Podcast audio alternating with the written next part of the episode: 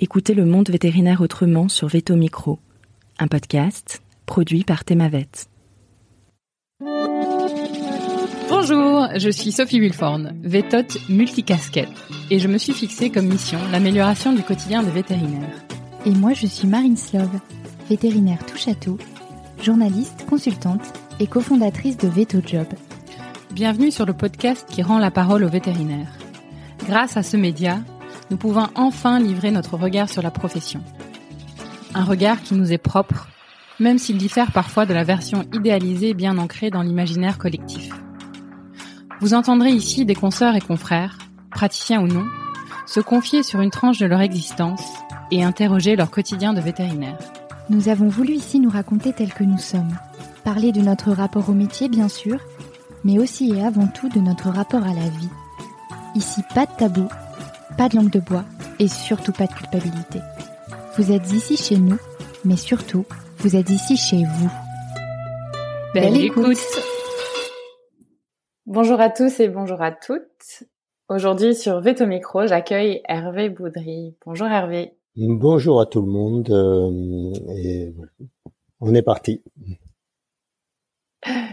Alors Hervé, tu es vétérinaire, sorti de l'ENVN en 1987, reconverti depuis le 1er janvier de cette année et instructeur d'ULM. Tu es aussi mari, papa de deux garçons, ami, écolo, sportif, voyageur, éleveur et j'en passais des meilleurs. Tu auras l'occasion de nous raconter tout ça. Tes 20 premières années de carrière sont consacrées à ton métier de vétérinaire rural en compagnie de ta femme, elle aussi vétérinaire canine dans votre propre structure. Tout va bien jusqu'à ce qu'on t'annonce ton cancer ORL en 2007. C'est à ce moment-là que ton objectif de vie change. Il n'y a pas que le travail. Absolument. Si je comprends bien, il y a donc eu un, avant et un après. Euh, et donc j'aimerais qu'on commence par l'avant et le commencement. Et donc, je vais te poser la question habituelle, pourquoi donc vétérinaire?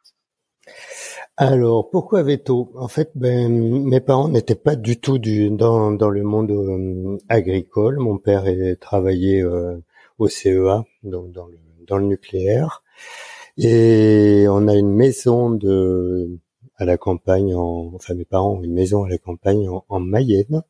Et à côté de cette euh, belle maison, il y avait une petite ferme complètement arriérée avec un agriculteur qui vivait comme au 19e siècle, avec les chevaux, pas de tracteur, rien du tout. Et je passais mon temps chez ce monsieur à tout faire à l'ancienne. Donc, euh, on faisait les foins à la main, euh, ramasser les petites bottes, on, il avait, on moissonnait, il avait encore une faucheuse lieuse et après c'était les battages à l'ancienne dans la cour de ferme. Et ce monsieur avait un petit troupeau de vaches normandes et on, il trayait à la main. Il refusait la, la treilleuse électrique qui existait déjà à l'époque pourtant. Et donc du coup, euh, ben, j'allais, euh, je passais mes vacances euh, chez ce monsieur à aller traire les vaches à la main, à aller amener les vaches au pré, à ramener les vaches à faire téter les veaux, enfin voilà. Et ben, je pense que c'est ce qui m'a donné l'amour des vaches et l'amour des animaux en règle générale. On n'avait pas d'animaux à la maison. On a eu un chien, je crois, mais ça pas, c'était pas, voilà. Mes parents étaient pas euh, fanats d'animaux.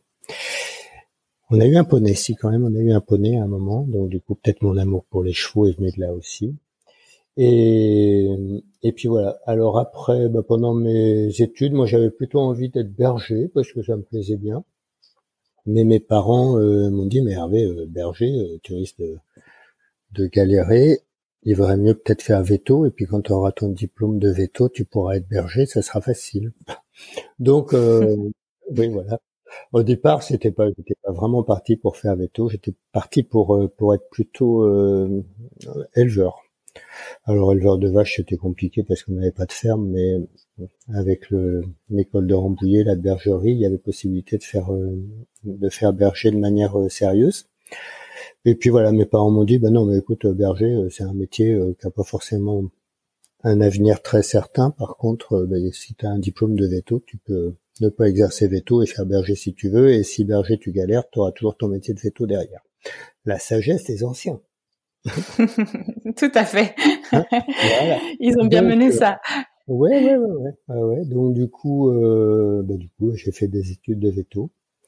Alors j'étais un peu glandeur quand j'étais au lycée. J'ai eu un parcours au lycée très long. Deux secondes, deux premières, une terminale.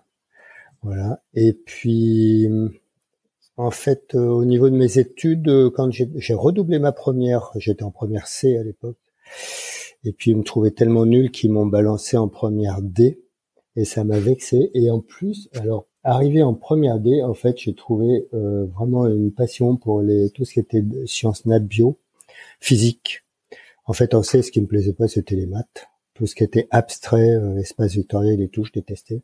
Et je suis arrivé dans la section D, qui était beaucoup plus euh, pratique et avec des, des, des, des, matières qui étaient beaucoup plus, qui m'allaient beaucoup mieux. Les sciences nat, la physique et tout, c'est du congrès, c'est euh, voilà. Donc je suis quelqu'un de très concret en fait.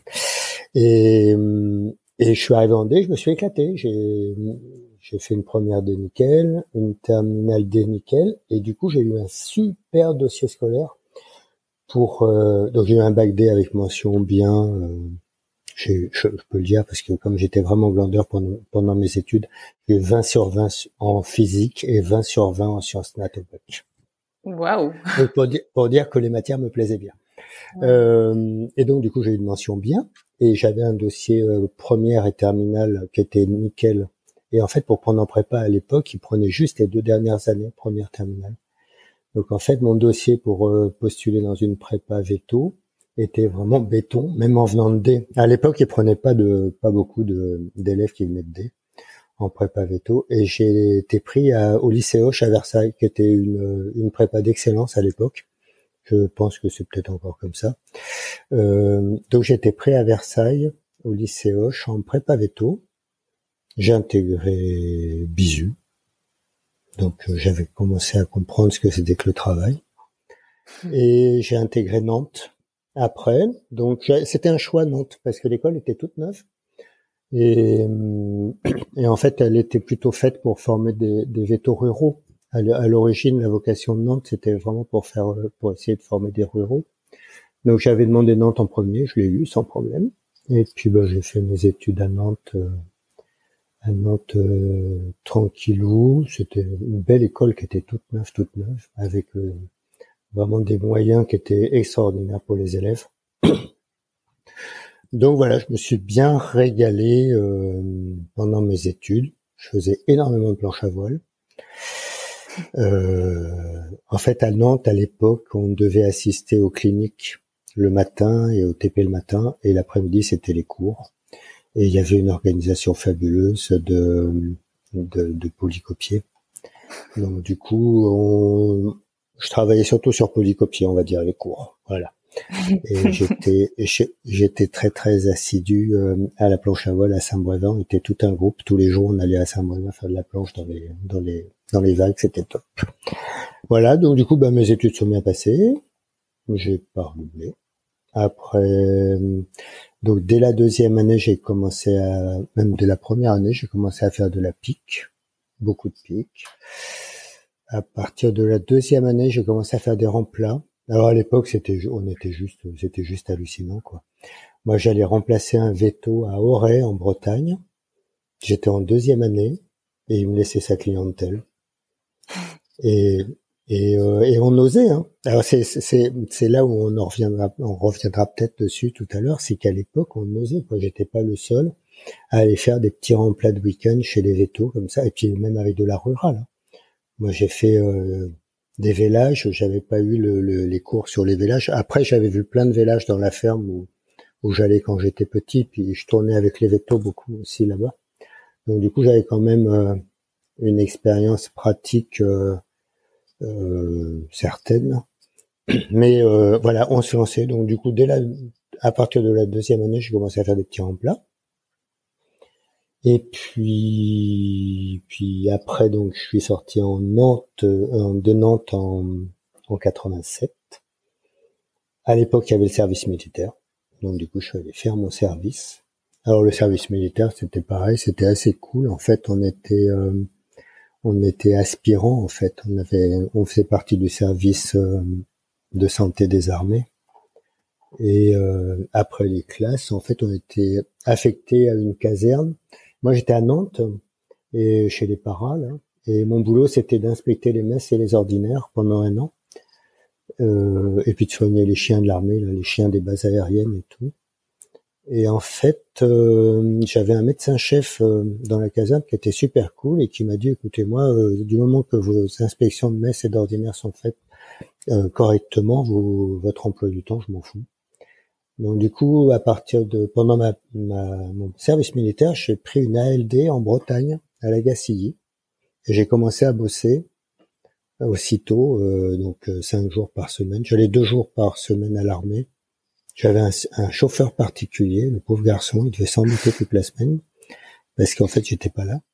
Et pendant deux jours, on faisait toutes les inspections des, cantines et des, et des cuisines, des messes et des ordinaires. Voilà, donc du coup j'étais chez un veto hollandais à la Gacilly qui m'a vraiment appris euh, à bosser.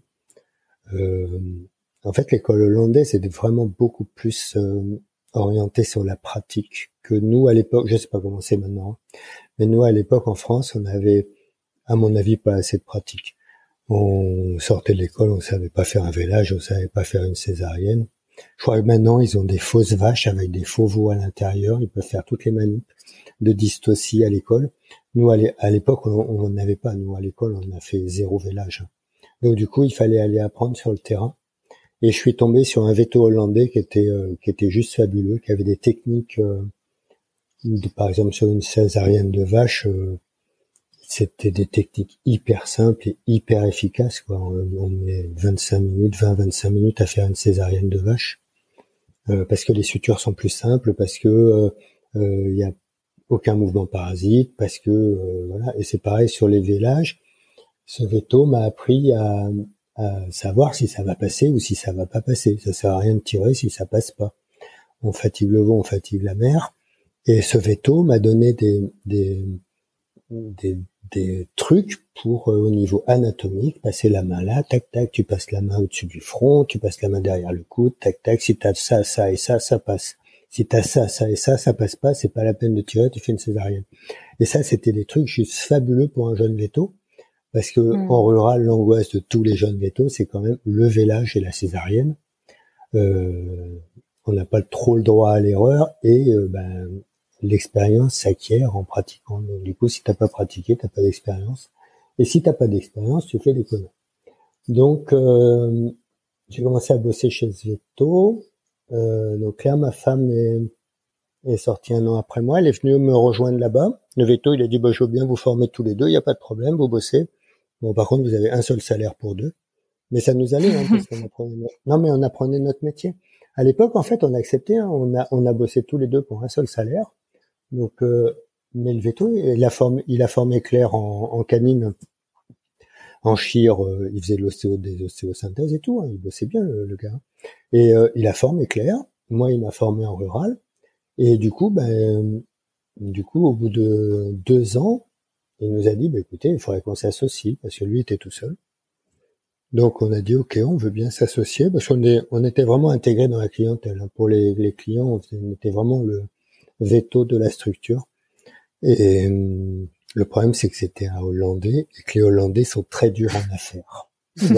Effectivement. Donc, à l'époque, une clientèle veto se, se revendait sur la moyenne des trois derniers BNC. Et en fait, lui, il demandait le triple. Voilà, lui, il demandait, il demandait pas la moyenne, il demandait les trois derniers BNC. Alors donc, on a, et en fait, il était persuadé qu'on allait s'associer parce que parce qu'on était bien là-bas. Hein. On avait une jolie petite maison euh, qu'on louait, mais enfin, on était vraiment intégrés. Les clients nous aimaient bien. Euh, les clients bretons sont pas faciles, mais ils nous aimaient bien quand même. Et du coup, ben, on a on, quand on a commencé à essayer de, de, discuter un peu pour dire euh, baisser le prix, il voulait pas. Et puis au bout d'un moment, il nous a avoué que en fait, euh, c'était pas euh, deux parts de clientèle qui avait racheté, mais lui, il aimerait bien repartir en Hollande, et donc c'était toute la clientèle qui était à vendre. Et il a demandé un prix tellement dissuasif qu'on a dit, bah non, on n'a pas, on va pas acheter trois fois ce que ça vaut. on a quand même participé au développement de la clientèle, donc Voilà. Donc lui voulait pas discuter, donc on a dit bah écoute, c'est pas grave, hein, tu trouves quelqu'un d'autre pour acheter la clientèle. Et euh, on était un peu dépité quand même parce que c'était un peu tout cuit pour nous de rester là-bas. Et en fait, euh, bon, bah, dépité, on regardait les annonces dans la semaine et on a vu une annonce euh, à vendre clientèle vétérinaire qu'on viendrait à couple en Dordogne. Et du coup, et tiens, Claire me dit, moi je connaissais pas du tout la Dordogne, Claire me dit, ah la Dordogne, c'est beau, on devrait aller voir. Donc on est descendu un week-end voir. C'était un, un veto belge qui, un jeune veto belge, hein, mais sa femme supportait plus d'être loin de la Belgique. Donc sa femme lui a dit soit on retourne en Belgique, soit je retourne en Belgique. Donc lui, voilà, ça s'est dit. Voilà, ça s'est dit. Donc bon, il a trouvé un compromis parce qu'il voulait pas retourner en Belgique. En fait, il est retourné en Normandie, c'était plus près. Et ça allait à sa femme. Donc lui, il revendait sa clientèle. Ça faisait quatre ans qu'il était là seulement. Et c'était une petite clientèle euh, quasiment exclusivement rurale. La canine n'existait pas beaucoup. Sa femme, elle travaillait, elle, elle, était pas, elle était aussi, mais elle, sur la canine, c'était pas son truc. Donc du coup, il y avait quasiment pas de canine, il y avait que de la rurale. Pour nous, ça tombait super bien parce qu'en fait, quand on est arrivé là, Claire était enceinte jusqu'au cou de notre euh, premier enfant. Donc, euh, de commencer cool, c'était c'était bien. Donc elle a commencé, elle faisait une ou deux consultes par jour. Et moi, je faisais euh, une quinzaine de visites de rural par jour. Et puis, au fur et à mesure euh, du temps, ben, le nombre de visites de... Alors moi, j'ai développé pas mal l'équine aussi, mais de l'équine de campagne. Hein. Vraiment, c'était euh, c'était de la médecine, c'était je faisais des castrations, je faisais beaucoup de boiterie. Enfin, c'était de la, c'était pas du tout de la de l'équine de, de, clinique. Hein. C'était de l'équine en, en ambulatoire et, et, et puis ça m'allait très bien comme ça. Et puis bah, petit à petit, euh, ça tournait bien. Claire a vraiment développé la canine de manière euh, incroyable. Et les deux courbes, en fait, se sont inversées sur les 30 ans de notre carrière. On est parti très très fort en rural et on est arrivé à quasi zéro en rural parce que les pauvres éleveurs dans la région, là, ils souffrent trop. Et la canine qui était à zéro au départ, eh ben, a pris quasiment toute la place de la, donc voilà.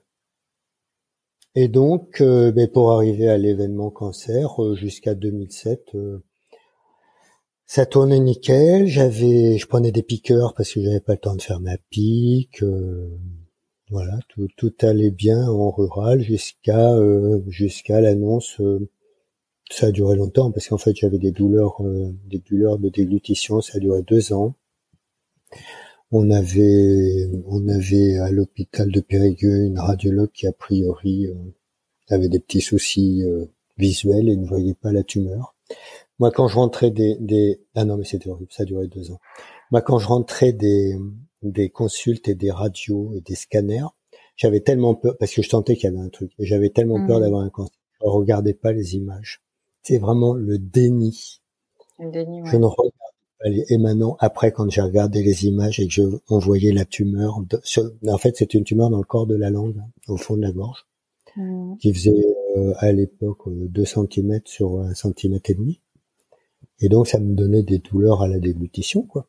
Et, euh, et puis, j'ai fini par tomber sur une ORL qui m'a qui m'a mis le doigt dans la bouche, qui a fait de la clinique, qui a fait de la clinique, qui a pas, qui a mis le doigt dans la bouche, qui a senti la, la, la tumeur dans la langue et qui me dit ah c'est pas très bon amenez-moi vos amenez-moi vos radios et vos machins. Et puis ah c'est alors au départ elle pensait que c'était une les tumeurs de la langue en fait sont des tumeurs qui sont à 90% bénignes. Donc elle me dit vous inquiétez pas c'est pas grave. Euh, c'est, souvent c'est des des petites tumeurs qui sont pas méchantes euh, donc je suis elle m'a envoyé à Limoges. À Limoges ils m'ont fait une biopsie et ils m'ont fait une anesthésie générale, une biopsie. Quand je me suis réveillé, ils me dit oh la biopsie est ratée. Voilà, je dis hey, foutez-moi, foutez-vous de moi. Déjà j'ai commencé à sentir que ça sentait le roussi. La biopsie est ratée, donc euh, bah, c'est pas grave, on va vous opérer. Alors, donc il y a deux solutions. Euh, on vous opère, soit vous avez une petite cicatrice sur la gorge qui fait 5 cm parce qu'on va chercher la tumeur, soit vous vous réveillez avec euh, une cicatrice qui va d'une oreille à l'autre en passant par la gorge. Et là, c'est que c'était pas bon. Et bingo jackpot, au réveil, quand ils m'ont passé une glace, j'ai vu la cicatrice. Donc là, ça fait un petit coup, un petit coup quand même. Et puis, et puis voilà. Donc, du coup, du coup, bah, ça a été, ça a été compliqué quand même. Le, le post-opératoire a été, a été très compliqué avec une trachéo, une sonde gastrique, voilà. Alors à Limoges, enfin l'hôpital de Limoges, mais après quand on, entend parler des infirmières actuellement, là, mais c'était juste hallucinant quoi. C'est des saintes ces femmes-là. C'est des saintes. Euh, moi j'ai été euh, soigné à l'hôpital de Limoges, mais c'est hallucinant quoi. C'est t'as la tête défoncée, t'es ouvert en deux, et euh, elles sont elles sont à l'écoute, elles sont là pour ça fait des personnes extraordinaires, extraordinaires. Voilà, donc je suis resté un petit moment à l'hôpital à Limoges. Ils m'ont dit euh, vous sortirez quand vous pourrez manger. Non, comme je suis très gourmand et j'avais envie de sortir, j'ai mangé assez vite. Et je suis parti. Et puis après, ils m'ont dit ah mais attendez, c'est pas fini parce que maintenant il va falloir attaquer la radiothérapie. Donc euh, l'OP ça a été quelque chose, mais alors la radiothérapie ça a été pire. Radiothérapie de l'ORL, je le souhaite à personne. C'est euh, juste euh, c'est juste horrible. Voilà. Et donc du coup, tout ça après 20 ans de boulot où on était de garde H24, 7 sur 7 et où on prenait une semaine, voire deux semaines les années où c'était vraiment face et qu'on trouvait un remplaçant. Je dis mais attends, mais euh, en plus bon les pronostics sur les sur ce genre de cancer c'est pas forcément idéal. Donc du coup euh, je me dis mais attends, tu vas passer ta vie à bosser comme un taré là. Euh. bon là déjà t'as bouffé une vie donc euh, Là, il va peut-être falloir euh, envisager autre chose. Et puis, bah, je me suis vraiment détendu sur le travail. Puis, bah, déjà, on est, on, comment dire, on était seul en rural, donc ça veut dire que, ben moi, en arrêt de travail, il a fallu trouver un remplaçant. Donc, on avait un, mec super. C'était un ancien, un veto qui avait revendu sa clientèle, donc il savait ce que c'était que la clientèle, qui avait revendu sa clientèle parce qu'il en pouvait plus. Et du coup, ben, quand moi j'ai été hospitalisé, il a été adorable. Il est venu bosser, me remplacer, euh, et donc il m'a remplacé euh, deux, deux mois, je crois, ou trois mois. Euh, et puis un jour, je suis venu à la clinique euh, parce qu'il était tout content. Ma trachéo était enfin refermée. Et puis il était là. Et puis euh, il s'appelait Georges. Il s'appelle Georges, je sais pas moi. Et puis je lui ai ah bonjour. Alors en fait, non, je parlais pas parce que j'avais encore, euh, j'étais encore à fond. Je parlais avec un, un tableau Villédal. Et, euh, et il me dit, ah oh, mais ça a l'air d'aller. Oh bah donc tu peux reprendre le boulot parce que moi j'en peux plus. Et donc du coup il, il a dit non mais j'en peux plus. Il faut que tu reprennes le boulot et tout. Donc j'ai repris le boulot. J'allais dans les fermes et je discutais avec mes clients, leur écrivant sur le petit tableau parce que je pouvais pas parler. Euh, donc c'était un peu jeune. Donc après j'ai dit ouais, attends, on va pas recommencer euh, le, cirque là pour 30 ans de plus. Donc on, alors j'ai commencé par virer tous les clients qui m'emmerdaient, tous ceux qui me mettaient la pression. Non mais tous ceux qui, il y a des clients qui sont spécialistes pour te mettre la pression et te mettre une boule à l'estomac tout le temps quoi. T'as des gars à chaque fois qu'ils t'appellent c'est un stress. Donc déjà tous ceux, tous ceux-là je les ai virés. J'aurais dit écoutez euh, c'est trop de contraintes de venir chez vous, j'arrête. Donc voilà, trouver quelqu'un d'autre. Déjà, je fais un tri sur ma clientèle. J'ai gardé les gens sympas. Dans un premier temps, ça a été ça. Après, je me suis aperçu qu'en Equine, les clients tournaient vraiment trop euh, sur le le veto. C'est vraiment, c'est un, un enfin c'est pas un technicien, comment dire, c'est un Bon, à la fin, en, en, en, en équine, t'arrives et puis les, les, gars ils te disent bon alors mon chat il a ça, j'ai regardé sur internet, faut faire ça. Et ça, ça me saoulait ça. Mais ça me saoulait trop.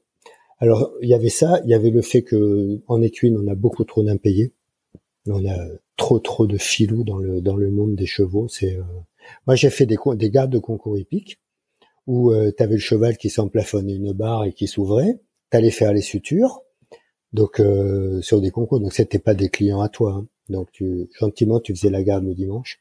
Et le gars il avait son cheval blessé, tu lui suturais son cheval sur place et à la fin, tu ah, j'ai oublié mon carnet de chèques, je vous donne mon adresse, t'envoyais la facture, et puis tu te retrouvais avec une adresse qui n'existait pas. Et ça, je l'ai vu. Hein. Donc, euh, les impayés sur les chevaux, les gens qui te prenaient pour euh, juste euh, un gars, un infirmier, en gros. Ils savaient ce qu'avait leur cheval et puis ce qu'il fallait faire. Donc, j'ai arrêté complètement les cuines. Il y a trois ans de ça, j'ai dit, j'arrête complètement les cuines. Je ne fais plus que des vaches parce que vraiment les clients vaches, Bon, ils souffrent parce que parce que la conjoncture est très très difficile pour eux.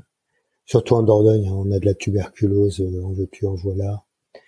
Et, et puis les cours de la viande, euh, ça s'arrange pas. Donc du coup, les éleveurs de vaches, ils souffrent, mais c'est des gens qui sont tous très fidèles, qui sont tous très respectueux. Et moi, j'avais des clients qui avaient des dettes énormes, mais en rural, tu sais que tu vas être payé. Moi, j'avais un client qui me devait 6000 euros. Euh, j'ai arrêté.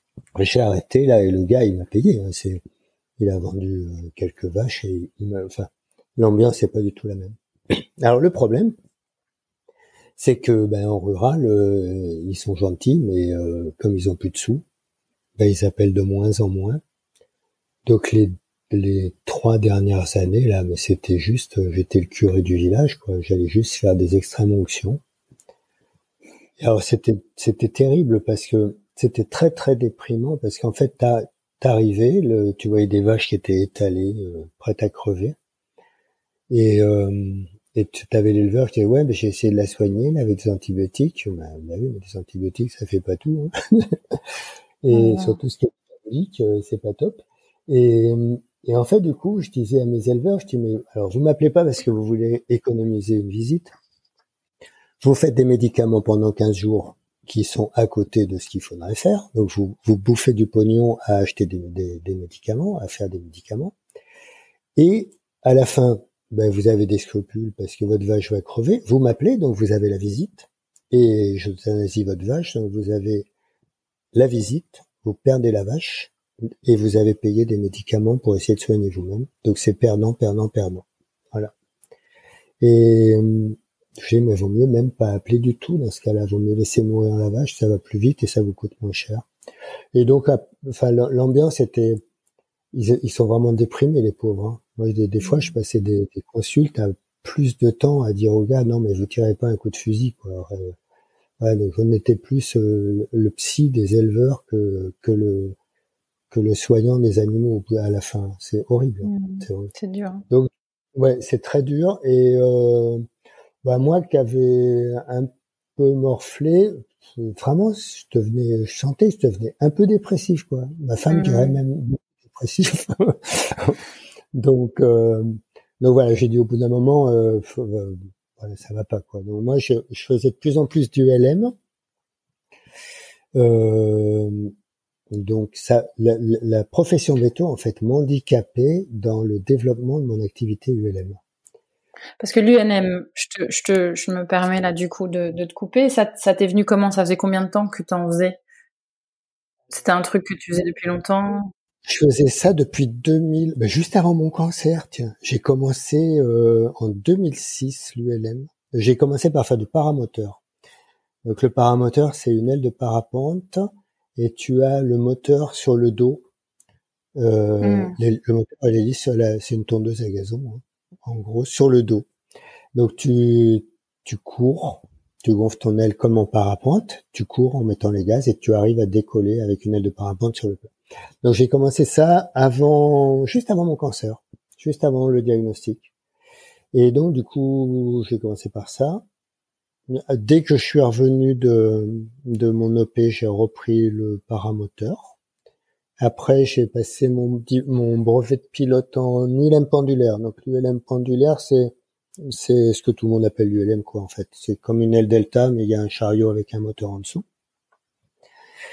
Donc ça c'était en 2008 et en 2010, j'ai passé mon brevet de pilote euh, du LM multi-axe. Donc ça c'est des petits avions en fait. C'est des petits avions de place.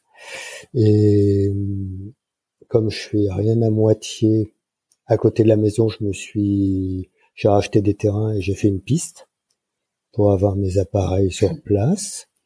Et puis en fait, comme je volais beaucoup, beaucoup, beaucoup, j'ai eu des demandes de gens pour faire des baptêmes et tout. Donc, euh, donc je faisais, j'ai commencé à faire pas mal de baptêmes au niveau responsabilité et puis euh, et puis même financier parce que les gens ils payent pour faire des baptêmes de l'air. Euh, c'était un peu bâtard. Donc du coup, je me suis dit, il vaut mieux euh, pour être dans les clous au niveau de toutes les assurances et tout. J'ai passé mes brevets d'instructeur. Donc instructeur EM, c'est celui qui forme les pilotes. Et les instructeurs EM ont le droit de faire des baptêmes de l'air euh, parce qu'on a une technicité et une expérience, et même au niveau au niveau pédagogique, c'est un, un baptisé qui panique, il faut savoir le gérer. Donc du coup, j'ai passé mes instructorats. Et puis, bah, comme j'ai eu mes instructorats, j'ai eu des demandes pour euh, de gens qui voulaient que les forme comme pilote. Et puis, bah, de plus en plus, je volais, je volais, je volais, je volais. Et c'était galère parce que quand je faisais des, baptêmes où je donnais des cours à des élèves et j'avais un vélage qui tombait, euh, c'était compliqué quoi. Donc j'avais le téléphone dans, dans, dans, dans, le casque et donc des fois j'étais en l'air avec un élève, alors j'avais mon ASD qui m'appelait ah un vélage chez Monsieur machin. Oh merde. Donc allez, on revenait sur la piste, on se posait. Je disais à mon élève t'as déjà vu un vélage Non bon bah viens on va voir un vélage. Voilà. Donc j'emmenais mes élèves ULM voir les vélages. Et puis après on reprenait le cours du LM. Mais bon c'était hyper anxiogène quoi parce que t'es jamais tranquille, t'es tout le temps quand on leur fait des navigations, tu sais, tu pars un peu loin. Si t'as un vélage quand t'es parti loin, c'est galère. Des fois, t'avais les clients et j'arrivais au bout d'une heure, et fait ah bah oui, de toute façon, on savait que ça allait durer parce qu'on vous a vu passer au-dessus là tout à l'heure. Donc voilà. donc c'était un peu, euh, c'était un peu la fête à la saucisse. Et, et donc en début 2021, les vétos d'à côté, la Dribera, qui est une structure où ils sont quatre vétos J'en croise un euh, un jour à la sortie de Leclerc, la puis il me dit Hervé, faut qu'on parle. Alors je dis bah bah oui, bah parlons puisqu'on me dit ouais, écoute, on voit que on sent, on entend dire que tu vas peut-être arrêter et tout, et euh, ben si si t'arrêtes, on envisagerait bien de racheter votre structure. Alors euh, ah bon, je dis bah écoute, je vais en parler avec Claire. Et puis euh, bah Claire, euh, effectivement, elle, voyait que moi j'en pouvais plus. Elle, elle est très très bosseuse, car elle adore son boulot et, et elle, ça la gênait pas de travailler, mais euh, mais elle sentait que moi j'en pouvais plus. Mmh. Mais puis c'est fatigant. Moi je vais avoir 60 ans, euh, les vélages à 3 heures du matin toutes les nuits, c'est chiant, hein. c'est ça, ça use au bout d'un moment. Et donc du coup, on dit comment on peut faire? Alors les vétos, ben, c'est une bonne idée. Du coup, les vétos d'à côté nous ont racheté, donc ils ont racheté la clientèle Cadine, la rurale, ils en ont, je leur ai offert ma rurale. Ils ont acheté la clientèle canine et ils ont racheté les murs de la petite clinique qu'on avait à Tocan, là. Et du coup, ils ont dit à Claire, mais on veut bien le faire, mais par contre, tu restes avec nous comme, euh, comme travailleur indépendant. Et donc Claire travaille trois jours par semaine pour les vétos de, qui ont racheté la structure. Et elle est en collaborateur libéral. Donc ça, c'est tout. Mm. Donc elle a plus les papiers à faire. Elle a plus les salaires, elle a plus les, tout, tout, ce qui est paperasse. Elle est payée au fixe et on n'a plus de garde. Elle a plus de garde. C'est-à-dire qu'on n'a plus le téléphone à la maison, ni le midi ni le soir. Mais non, juste ça, ça change la vie. Quoi. Ça change la vie. Et donc, euh, depuis le 1er janvier, ben, on a ce rythme-là. Claire travaille lundi, mardi, mercredi euh, comme veto. Elle est en week-end mercredi soir. Et moi, ben, j'ai ma petite école de, du LM, là. Et donc, du coup, on gère notre temps comme on veut maintenant. C'est top. La vie a changé. Ça, oui, j'allais dire, ça a dû vous faire un sacré changement quand même de passer à bah, 30 ans. Hein 30 ans où tu vas prendre ta douche et tu as le téléphone euh, euh, sur le, le, lavabo de la salle de bain parce que tu Et le soir, tu as, fait... Alors à la fin, on trouvait plus de piqueurs parce que nous, la Dordogne, euh, comme il y a énormément de, de tubes et qui ont fait de la tube comparative sur toutes les vaches tous les ans, euh, les piqueurs, ils se, et puis attends, c'est euh, mesuré au cutimètre à J0 et à J3, hein, avec mmh. tableau des machins, donc c'est un gros bordel la pique en Dordogne. Et, euh, et du coup, pendant un moment, je faisais faire ma pique, mais au début, on avait 30 coups de fil de piqueur, vous n'auriez pas de la pique à faire. À la fin, la Dordogne, on trouve pas de piqueur, quoi. Donc du coup, tu tapes des journées où tu fais tes visites, où tu fais tes vélages la nuit, où tu fais ta pique dans la journée. Et quand tu vas prendre ta douche le soir parce que tu es bien fatigué, euh, tu as à peine sec sorti de ta douche que tu as une matrice qui tombe. Tu vois. Donc euh, effectivement, le plus de garde, plus de rural, même Claire, hein, le, dimanche, elle passait ses dimanches à aller suturer les chiens de, de chasse qui sont ouverts par les sangliers. Maintenant, le dimanche, Claire, elle bosse plus. On est, on est tranquille. Non, ça change la vie. Hein. Alors, je râle un petit peu après les jeunes vétos qui qui veulent pas faire les gardes et qui veulent pas s'engager, euh, qui veulent bien être salariés avec des horaires et tout. Alors pas tous, hein, je, je, je, généralise pas, mais euh, quelque part, quelque part, ils ont ils ont peut-être raison. Hein. le, le, le, boulot que nous on a connu euh, avec ma vieille copine Hélène Létard. Petite mention. ouais, Hélène, si tu nous écoutes, euh, on est sortis ensemble de l'école, on était dans la même promo. Et euh, mais nous, notre manière de de travailler, c'était juste complètement hallucinant. Quoi. Mais il y en a encore hein, des vétos. Moi, j'ai un copain en, en Corrèze qui est, qui, qui est, tout seul en rural, qui, qui travaille comme un débile. Hein et qui est hmm. de garde tout le temps. Et, non, non, mais des, et sa femme euh, fait la canine. Le, le, même schéma que nous, sur des mêmes générations. Mais maintenant, t'as plus un couple de vétérinaires qui veut faire ça. C'est juste pas possible. Non. Nous, la, les, les, la dernière année, de, on s'était arrangé avec un veto à côté, à Brantôme, là. On faisait un week-end sur deux de garde. Donc déjà, ça nous avait bien changé la vie. Hmm. Déjà, on avait un dimanche de temps en temps euh, où, on, où on bossait pas. Mais non, le rythme où t'es où t'es de garde à 24, 7 sur 7, euh, 350 jours par an, euh, ils, ils, en veulent plus les jeunes et ils ont raison. Mais après, il faudrait il faudrait qu'ils s'investissent plus sur le fait de, de s'installer et de. Après, je sais pas si moi, je suis plus du tout dans la partie, mais euh, après les structures qui rachètent et puis qui, qui prennent tout comme salariés, après, ça a l'air d'arranger tout le monde, donc pourquoi pas. Après, je suis pas certain que les jeunes vétos auront autant de, de une carrière aussi belle que celle qu'on a eue. Nous, on en a bavé, mais on a, on a quand même bien gagné notre vie. Et maintenant, on a une vie très très confortable, mais on, on l'a pas volé, quoi. Mmh, on l'a pas volé. C'est ça, je me souviens dans un monde on est dans un monde assez bon, changeant, hein, différent. Aujourd'hui, les attentes et les besoins sont plus du tout les mêmes, je pense aussi. Hein. c'est ça. Nous, on a eu des, on a eu des jeunes, euh, des jeunes stagiaires qui venaient à la clinique là. Donc euh, super, hein, mais sauf qu'à 18 heures, euh, fallait pas, mmh. fallait pas dire un vélage. Euh, on va faire un vélage. Hein. C'était non, c'était fini. Quoi. Ouais. Alors Hervé, je suis pas encore rassasié hein, de, de tes histoires du LM, donc je me permets de reboucler. Ouais. Tu avais fait un peu, enfin, des baptêmes de l'air, de l'avion, avant que tu te mettes au, paramoteur. C'est quoi qui t'attirait dans là-dedans? Mais en fait, j'ai toujours eu envie de voler. Et pour moi, c'était vraiment un loisir totalement inaccessible parce que mes parents avaient un copain qui faisait de l'avion et c'était euh, c'était les, gens vraiment très très très aisés qui faisaient euh, ce genre de sport. Et un jour, j'étais dans ma piscine à la maison et j'ai vu passer un paramoteur au-dessus. Je savais même pas que ça existait, ce genre de truc. Et je dis mais ça a l'air génial ça. Et juste au même moment, sur l'aérodrome qui est à 10 km de la maison, là, il y a un instructeur qui s'est installé pour former les gars en paramoteur. Alors là, j'ai sauté dessus. Et mais autrement, j'avais aucune notion de ce que c'était quoi de, de voler. Hein. C'était un rêve d'enfant, comme tous les enfants, je pense, hein, tout le monde rêve de voler. Mais euh, c'était vraiment le gars qui passait au-dessus de ma piscine, là. Je dis, mais c'est génial, ça. Et effectivement, c'était voilà. Donc j'ai euh, voilà une fois euh, quand, quand comme je dis à mes élèves, hein, une fois que tu as commencé à décoller, après euh, tu regardes plus le sol, tu regardes tout le temps au ciel, quoi. T'étais mordu, quoi. Ah mais c'est hyper apaisant. C'est hyper apaisant. Tu, même euh, en veto, là, tu vas. Moi, le soir, je, jouais quasiment tous les jours. Hein. J'ai trouvé tout le temps un moment dans la journée où, où je me barrais. Parce que le, le, boulot avait quand même bien baissé les dernières années. Donc, du coup, euh, dans la journée, je trouvais tout le temps un moment où j'allais voler. Mais, mais, ça calme, quoi. Ça calme, mmh. ça apaise. Mmh. Ouais.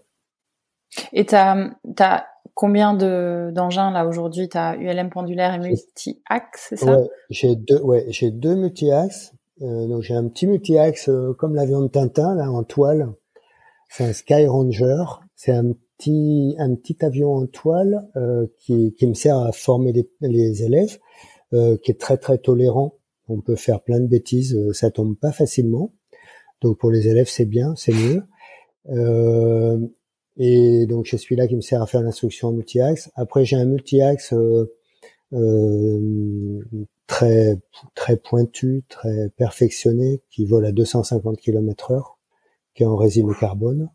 Donc ça, ça nous sert à voyager et ça me sert euh, pour les élèves à les former au voyage en fait. Euh, L'appareil il est, il est euh, équipé avec un transpondeur, une radio et tout. Quand on voyage, en fait, on passe en contrôle aérien avec euh, les Airbus et les Boeing sur le contrôle aérien de Mérignac, Poitiers, machin. Et donc du coup, les élèves, on leur apprend à, à, à voyager en contrôle aérien.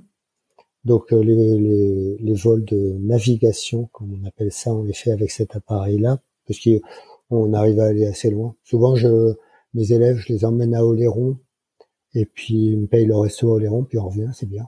Ah, c'est génial. Ah oui, ma vie est un enfer. Alors, je poser une question un peu euh, peut-être naïve. Ça fonctionne au fuel, je suppose? Ça fonctionne, non, au samplon 98. Au samplon, On n'a pas ok. de...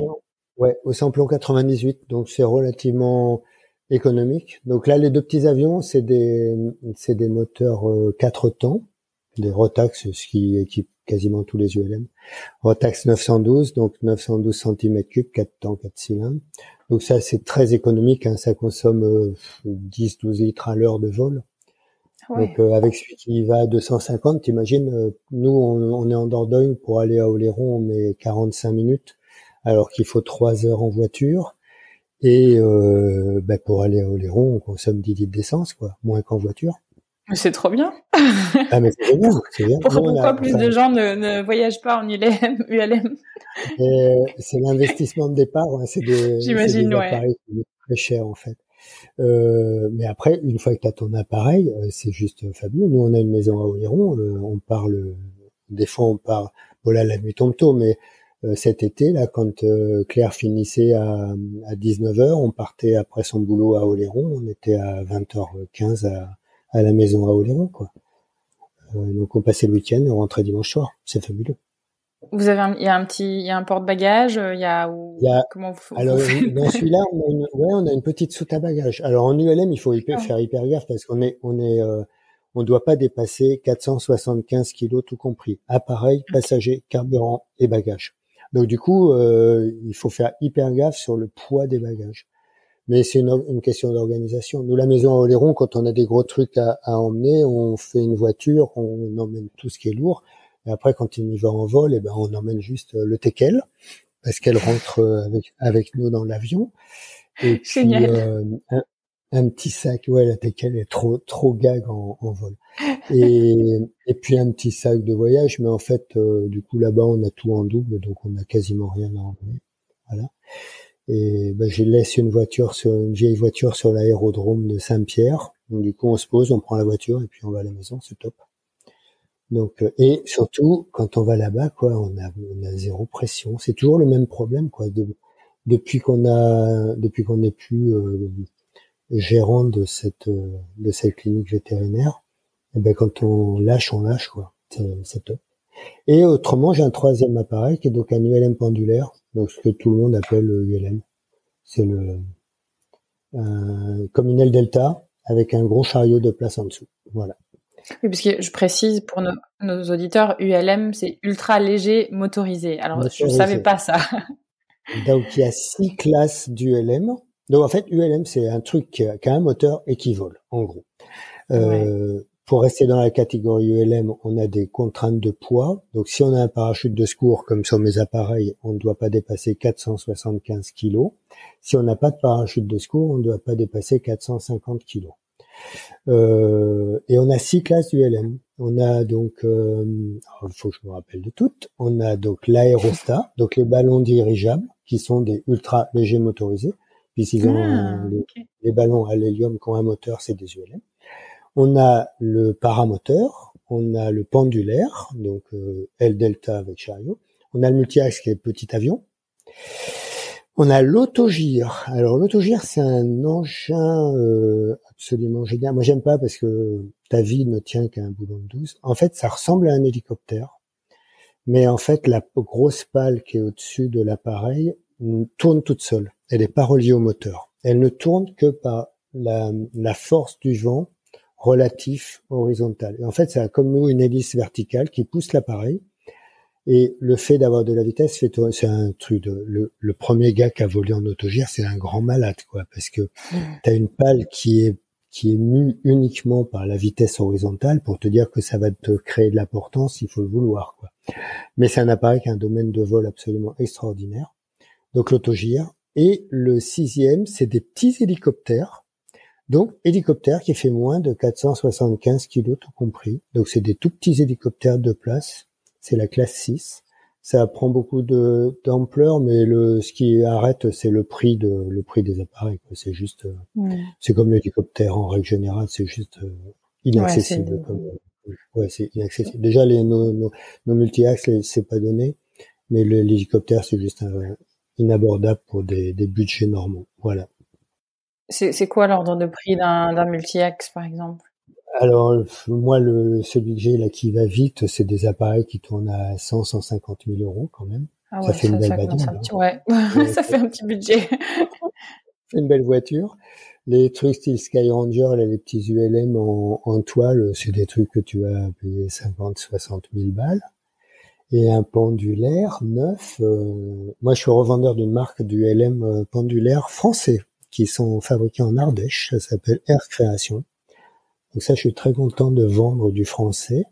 Mais c'est des appareils qui valent 50 000 balles, quoi. C'est de la toile et après, c'est, c'est fabriqué en France à la main. C'est, en fait, le, le, prix des ULM, ce qui fait que c'est cher, c'est que c'est un sport qui est très, euh, très confidentiel et donc du coup la fabrication des ULM n'est pas du tout robotisée et tout comme euh, comme peut l'être la fabrication de voitures. Donc du coup, c'est tout fait à la main. Et alors si en plus tu prends un modèle français, la main d'œuvre pour fabriquer un ULM, c'est des heures et des heures et des heures de travail. Ah. Et des heures de travail en France, ça se paye quoi. Donc du coup, ça fait des appareils qui sortent très chers. Mais c'est de la qualité française. Et tu leur euh, tes engins à toi, tu leur donnes, ils ont des noms? C'est comme euh, comme des bateaux, je sais pas si. non, non, non, ils ont une immatriculation. Ils, sont, ils, sont, ils sont identifiés. Non, j'en donne pas de nom. À un moment, le pendulaire s'appelait Pépère. Mais... ah, ben voilà, il avait un petit nom quand même. le, mon premier pendulaire, c'était Pépère. ah, pas mal. Mais, ouais, mais euh, non, non, non. Ben, en fait, je change euh, quasiment tous les ans, là, du coup, pour avoir tout le temps du matériel neuf. Ah ouais, ok. Euh, faut pas s'attacher, du coup. Euh, non, faut pas s'attacher. Ouais, c'est comme les vaches, les, c'est comme les bœufs qu'on va manger, faut pas s'attacher. Voilà, exactement. Donc pas, pas de petit nom. Tu, tu, me disais dans dans ta, ta bio, tu donc tu fais de la formation, euh, tu fais du des baptêmes de l'air, mais tu, tu fais aussi de la surveillance pour les feux de forêt, c'est ça, avec des pompiers? Oui, oui, oui. J'ai récupéré un gros marché public l'année dernière, là, une offre euh, publique de surveillance feu de forêt avec les pompiers de la Dordogne. Donc du coup, le, le but c'est euh, c'est pour eux, c'est d'avoir quand on est en risque fort de feu de forêt. Donc là, ils ont vraiment des critères qui sont qui sont très scientifiques. Hein. C'est pas on décolle parce qu'il fait beau et qu'on a envie d'aller voler. C'est euh, des histoires de d'hygrométrie, de force de vent, de sécheresse de la végétation, de température. Et donc du coup, ils ont ils ont toute une grille comme ça. Et quand tous les critères sont réunis, euh, c'est risque fort feu de forêt. Et là, on fait décoller l'appareil. Donc, on part en surveillance et on vole. On fait on sillonne le département et puis les, les bords des départements limitrophes et on surveille les fumées. Partant du principe que les feux de forêt, et c'est génialement efficace, euh, ben plus tu vas le prendre tôt, plus moins il prendra d'ampleur et plus il sera, il sera euh, euh, contrôlable. Et du coup, quand les critères feux de forêt euh, importants sont, sont déclarés, je prends un officier pompier à bord avec moi. Lui s'occupe de tout ce qui est euh, communication avec le CODIS, donc le, le, le, centre opérationnel des pompiers. Donc lui, il a sa radio, il a une tablette, un appareil photo, et donc du coup, dès qu'on voit une, une, une fumée, on fonce dessus. On donne aux pompiers un point GPS très très précis de l'endroit de départ de feu parce que nous, on voit, enfin, quand on est en l'air sur le département, on voit une fumée de cigarette, c'est hallucinant. Hein. Les départs de ah feu de forêt, on les voit, tu vois une, toute petite fumée toute fine. L'appareil qui vole à 250 km heure, des fois, on met cinq minutes à arriver, la petite fumée toute fine, elle a pris de l'ampleur. Hein. Nous, on a des, hmm. un massif de, de, beaucoup de pins en Dordogne. Et donc, du coup, ça part très, très vite dans l'épinade. Surtout cet été, là, avec les, les températures qu'on a eues donc arrivé sur place, le pompier donc euh, envoie au CODIS un point GPS très très précis du départ de feu. Du coup, les, les, les pompiers et on envoie des photos du, feu avec l'environnement. C'est-à-dire qu'on du dessus, si on voit que c'est un feu de chaume, par exemple un gars qui a moissonné et qui a foutu le feu à, à, son champ de blé, euh, les pompiers vont envoyer deux camions et puis ça va être vite euh, éteint. Si c'est un feu qui part au milieu d'une pinède et que tu as 100 hectares de pinède autour, là on envoie tout de suite 80, euh, 80 camions et nous on attend sur place, on tourne au-dessus du feu et quand les gars arrivent avec les camions, on les guide donc du coup, le pompier qui est à côté, euh, ben, ils ont des numéros sur les camions, les pompiers au sol. Alors il va dire camion numéro 24, là, tu à 200 mètres, tu as un chemin à gauche et tu prends là et tout. Et en fait, du coup, nous on envoie les pompiers au sol euh, pile poil sur l'avancée du feu, sur le front de feu, parce que nous du, haut, on voit très bien s'il part à gauche, s'il part à droite. Des fois, il fait demi-tour. Et du coup, on arrive, les moyens au sol, on arrive à les guider. Et cette année, on a fait, en plus, on avait des, des pyromanes dans le coin là, qui nous allumaient les feux tous les jours le plus gros feu qu'on ait fait euh, sur un massif forestier qui fait des milliers d'hectares de pinèdes, on a fait le plus gros, euh, ça a fait 50 hectares quoi. Donc c'est rien du tout à côté de ce qu'ils ont eu en, Gironde, là où ils ont fait des dizaines de milliers d'hectares. Euh, la surveillance et l'attaque du feu hyper précoce avec un appareil qui est sur zone au-dessus du feu avant que ça parte, ça a montré cet été une efficacité absolument géniale je crois que les pompiers sont contents du taf. Moi aussi, parce que les, les lieutenants là qui sont à bord, on change de, de pompiers tous les jours. Il y a que le pilote qui change pas, les pompiers ils changent. Et euh, c'est de, que des sympas. Enfin, on passe une après-midi sympa. On vole euh, entre 3 et 6 heures dans l'après-midi. Cette année, c'était un peu chaud. Hein. On a eu des, des 42 degrés là. Euh, 6 heures dans l'appareil au-dessus de la fumée à 42 degrés. Euh, le soir, tu dors bien. Ouais, ça doit être costaud quand même. non, mais c'est passionnant. Moi, adore voler, hmm. en fait, c'est hyper technique plus parce que du coup, on doit rester au-dessus du feu. Bon, pas trop aller dans les fumées parce que euh, c'est assez tox, les fumées de, de c'est plein de micro-particules. Donc du coup, comme il y a tout le temps du vent, moi, je dois gérer de rester au-dessus du feu, mais d'éviter le nuage de fumée. Euh, que le gars puisse faire ses photos de son côté de l'appareil euh, de bonne qualité donc après, au niveau du pilotage, c'est technique. Après, quand il y a eu un incendie, le lendemain, on repasse et il laisse des, des, gaz au, sol pour la surveillance, parce que souvent on a des, des reprises de feu le lendemain ou jusqu'à trois jours. Et donc du coup, nous on repasse au-dessus et on détecte les fumerolles de reprise. Et donc là, moi j'adore parce qu'on est obligé de voler assez bas, donc euh, on fait un peu de un peu de pilotage, un peu un peu sympa. Et puis euh, donc du coup voilà, c'est très intéressant comme boulot. Au niveau du pilotage, c'est amusant. Et puis euh, bah, je vole avec. Euh, alors déjà, pour moi, c'est moins fatigant que les leçons parce que là, c'est moi qui pilote. Donc du coup, hmm. je gère ma sécurité quoi. les leçons, les élèves, ils sont très très inventifs pour essayer de te mettre par terre.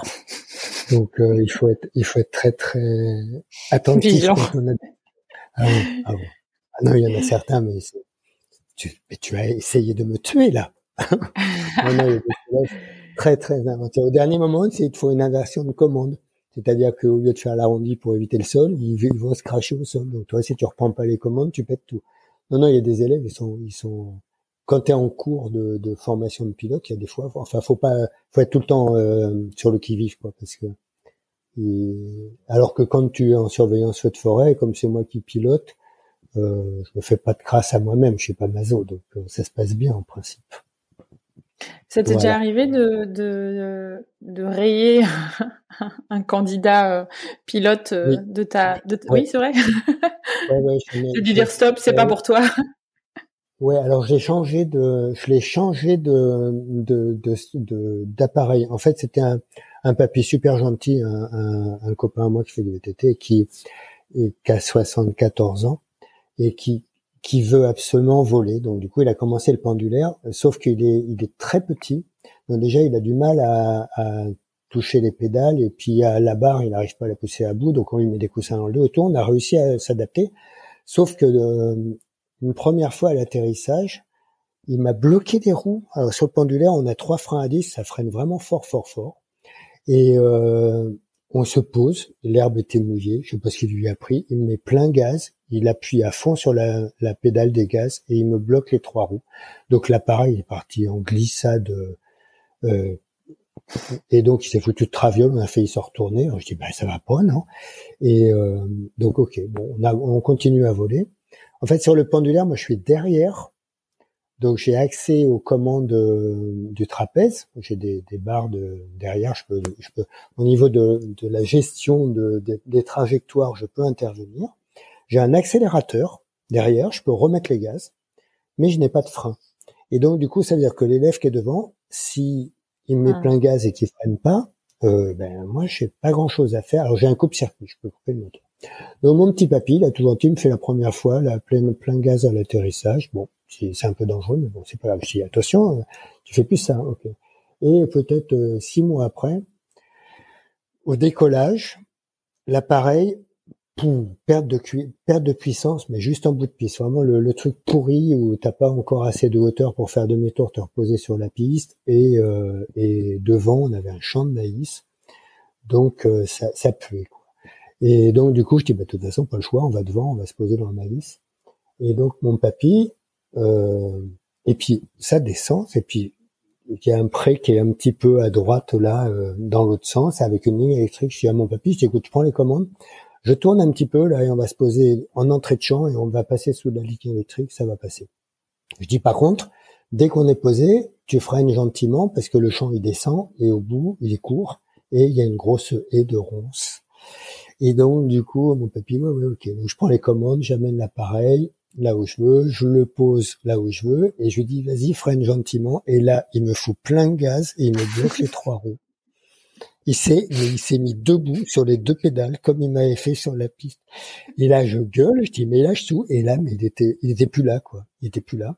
Et donc, j'ai juste eu le temps de trouver le coupe-circuit. On s'est arrêté à un mètre de la haie de Ronce. Et là, je lui ai dit descends mon appareil. et en fait, l'appareil, il avait juste une perte de puissance, mais il n'a pas calé. Et, euh, et donc, et donc, je dis non mais Raymond, là, tu vas finir par nous tuer. Euh, arrête maintenant. Donc, je dis écoute, si tu veux continuer à voler, je te passe sur le multi-axe parce que là, je suis à côté de toi et là, je peux tout gérer dans le multi-axe. Je peux gérer les gaz, je peux gérer les freins, je peux. Donc, euh, je dis non parce que là, ça fait déjà deux fois. Donc lui, je l'ai réorienté du pendulaire au multi-axe. Et il trouve ça bien parce qu'il a moins froid maintenant, parce que le, multi-axe est fermé. Il y a des élèves qui vont pas au bout de la formation. Hein. D'accord. Euh, ouais. Il y en a, ouais, il y en a qui arrêtent de même. Il y en, alors les jeunes, en principe, euh, ça se passe super bien. en ce moment, j'ai des élèves en pendulaire, là, des gamins de, de 30 ans, là. Oh, mais c'est hallucinant, ça apprend vite à cet âge-là. Et puis après, après, j'ai des plus vieux. Et alors les plus vieux, souvent, c'est un petit peu plus long. En fait, au départ, maintenant, je suis méchant. Je dis, quel âge t'as? 40 ans, ben, c'est 40 heures. 20 ans, c'est 20 heures. 60 ans, ah, ça va être long. Non, mais c'est vrai en plus. Et en fait, euh, la, la faculté d'apprentissage diminue avec l'âge, mais ça c'est évident. Et, et, et, puis après, tout le monde n'est pas forcément fait pour être pilote. Hein. C'est pas parce que tu as envie de faire du cheval que tu dois savoir que tu vas savoir monter à cheval comme il faut. Donc du coup, il y a, y a, y a quand même un pourcentage de personnes qui abandonnent parce que parce que savoir poser l'appareil, au bout d'un moment, faut savoir quand les gars, au bout de 60 heures, euh, ils sont toujours incapables de poser un appareil tout seul. Moi, je veux bien les garder 200 euh, heures en, en instruction, mais c'est chiant. Quoi. Moi, j'en ai euh, des papilles, là, à chaque fois qu'ils montent sur l'appareil, t'as l'impression que c'est la première fois qu'ils montent. Quoi. Donc, c'est pénible. Hein. Ta, ta femme et, tes enfants, j'imagine qu'ils volent avec toi. Est-ce qu'ils pilotent? Alors, euh, il y a un de mes gamins qui a commencé à piloter, mais du coup, comme il est médecin et est psychiatre, et maintenant qu'il est à Angers, bah, il n'a pas le temps de venir se former. Euh, mon, mon aîné qui est à Périgueux, lui, non, il est pompier. Alors c'est bizarre parce qu'en plus il est casse-cou comme tout, le gamin. C'est un peu le portrait de son père. Et, et non, et ça lui dit pas de piloter. C'est bizarre, hein Ouais. Pourtant, il a les appareils à disposition, il a l'instructeur à disposition, et non, il tente, et même rarement, il, il, vole. Et ma femme vole avec moi parce que euh, bah, quand on voyage, parce pour les huîtres. Ouais, pour aller chercher les huîtres, voilà. non, après le pendulaire, elle déteste. En pendulaire, c'est chiant parce que quand euh, je l'ai fait voler quelques fois, j'ai pas le droit de, de, tourner parce que dès que je penche, elle m'engueule. Du coup, c'est pas pratique parce que pour revenir sur zone, il faut faire le tour de la terre et euh, on n'a pas l'autonomie. Non, en fait, elle déteste le pendulaire, ça lui fait peur. Mais le pendulaire, en fait, t'es assis sur un siège et t'as rien autour. T'es dehors mm. et le siège, il fait les largeurs de tes fesses. Donc ça veut dire que si tu regardes sur le côté, si on monte à 2000 mètres, tu as un trou de 2000 mètres. Donc après, c'est vrai que tout le monde euh, tout le monde n'accepte pas euh, le pendulaire. Après, dans les petits avions, là, c'est fermé, c'est hyper rassurant. Donc, euh, et puis le celui qui nous sert à voyager, bah, il est confortable. En principe, au bout de cinq minutes, elle dort avec le chien. Donc, voilà, je la réveille avant de poser, c'est bon. Il n'y a pas que, en plus, t'es quand même un, un multi-passionné aussi, parce qu'il n'y a pas que, on a beaucoup parlé du, du LM qui est passionnant, mais je pense que tu les as plus aujourd'hui, mais tu as eu un élevage de vaches Dexter. Ah, tu, es assez intéressé par l'écologie aussi, euh, le sport, le VTT, le surf, le bricolage. Donc tu, vas-y, dis-nous-en un peu plus. Alors bon, j'ai été diagnostiqué un petit, diagnostiqué un peu hyperactif. Hein. Je, ma femme mérite une médaille. Parce qu'en fait, j'ai, euh, j'ai 200 idées à la seconde et tout ce que je fais, je le fais à fond. Donc, euh, du coup, pour elle, c'est un petit peu pénible, j'avoue. Euh, non, non, j'ai eu, j'adore les animaux, j'adore les vaches, et ça m'énervait de voir mes clients qui, avaient des veaux qui, crevaient, et je trouvais que, enfin, c'est pas compliqué, quoi. Un veau, si tu le prends comme un bébé, c'est de la, c'est de la pédiatrie, hein, l'élevage hein, de, de mmh. veaux. Nous, chez nous, c'est du veau de lait sous la mer qu'ils font là. Et des fois, ça m'énervait de trouver des veaux qui étaient dans des états lamentables. Je dis, mais c'est pas possible. Et puis, euh, j'ai eu l'occasion d'acheter euh, trois vaches Dexter et un taureau Dexter. Et euh, comme j'avais plus de chevaux à la maison, je dis oh c'est sympa les vaches. Puis c'est des vaches miniatures. Les Dexter c'est des. Alors déjà je suis, j'adore manger de la viande. Donc la Dexter c'est une race anglaise de petites vaches à viande. En fait c'est des limousines Playmobil. Voilà. Tu prends une limousine, tu la réduis et ça te fait une Dexter. Et ça a une viande d'une qualité extraordinaire. Ça a le goût de la Black Angus en fait. D'accord. Et donc c'est des petites vaches, c'est choupi. Le fait que ça soit petit, ça ne défonce pas les prés d'hiver. Euh, avant j'avais des blondes d'Aquitaine et euh, une blonde d'Aquitaine d'une tonne. Euh, quand elle marche dans les prés mouillés l'hiver, ça se voit, ça fait des gâteaux. Alors que la Dexter, comme c'est léger, ça abîme pas. Donc du coup, bah, j'ai commencé par euh, trois vaches et un taureau, puis rapidement ça a fini à onze vaches et un taureau plus les veaux, plus les bœufs que je gardais. Donc c'était un troupeau que j'étais que des vaches qui étaient inscrites au airbook. Du coup, les femelles, je les vendais comme génie bouquet. Et les mâles, je les castrais et je faisais des bœufs de viande. Donc tous mes potes mangeaient de la Dexter. Et nous aussi d'ailleurs. Et donc ce, petit troupeau de Dexter, donc je faisais de l'élevage, j'avais des veaux et tout. Et puis je me régalais. Un, un veau Dexter, c'est on a des photos de la teckel à côté d'un veau d'exter. Bah, le veau d'exter, il est grand comme la teckel, quoi.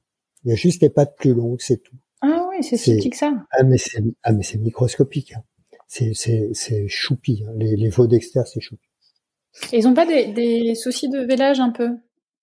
Ah non, ça va tout seul. Ah non, ça va tout seul. Ah J'avais tête que. Ah c'est comme les limousines. Ça, t'as jamais, j'ai jamais fait de césarienne sur mes vaches. D'accord, ok.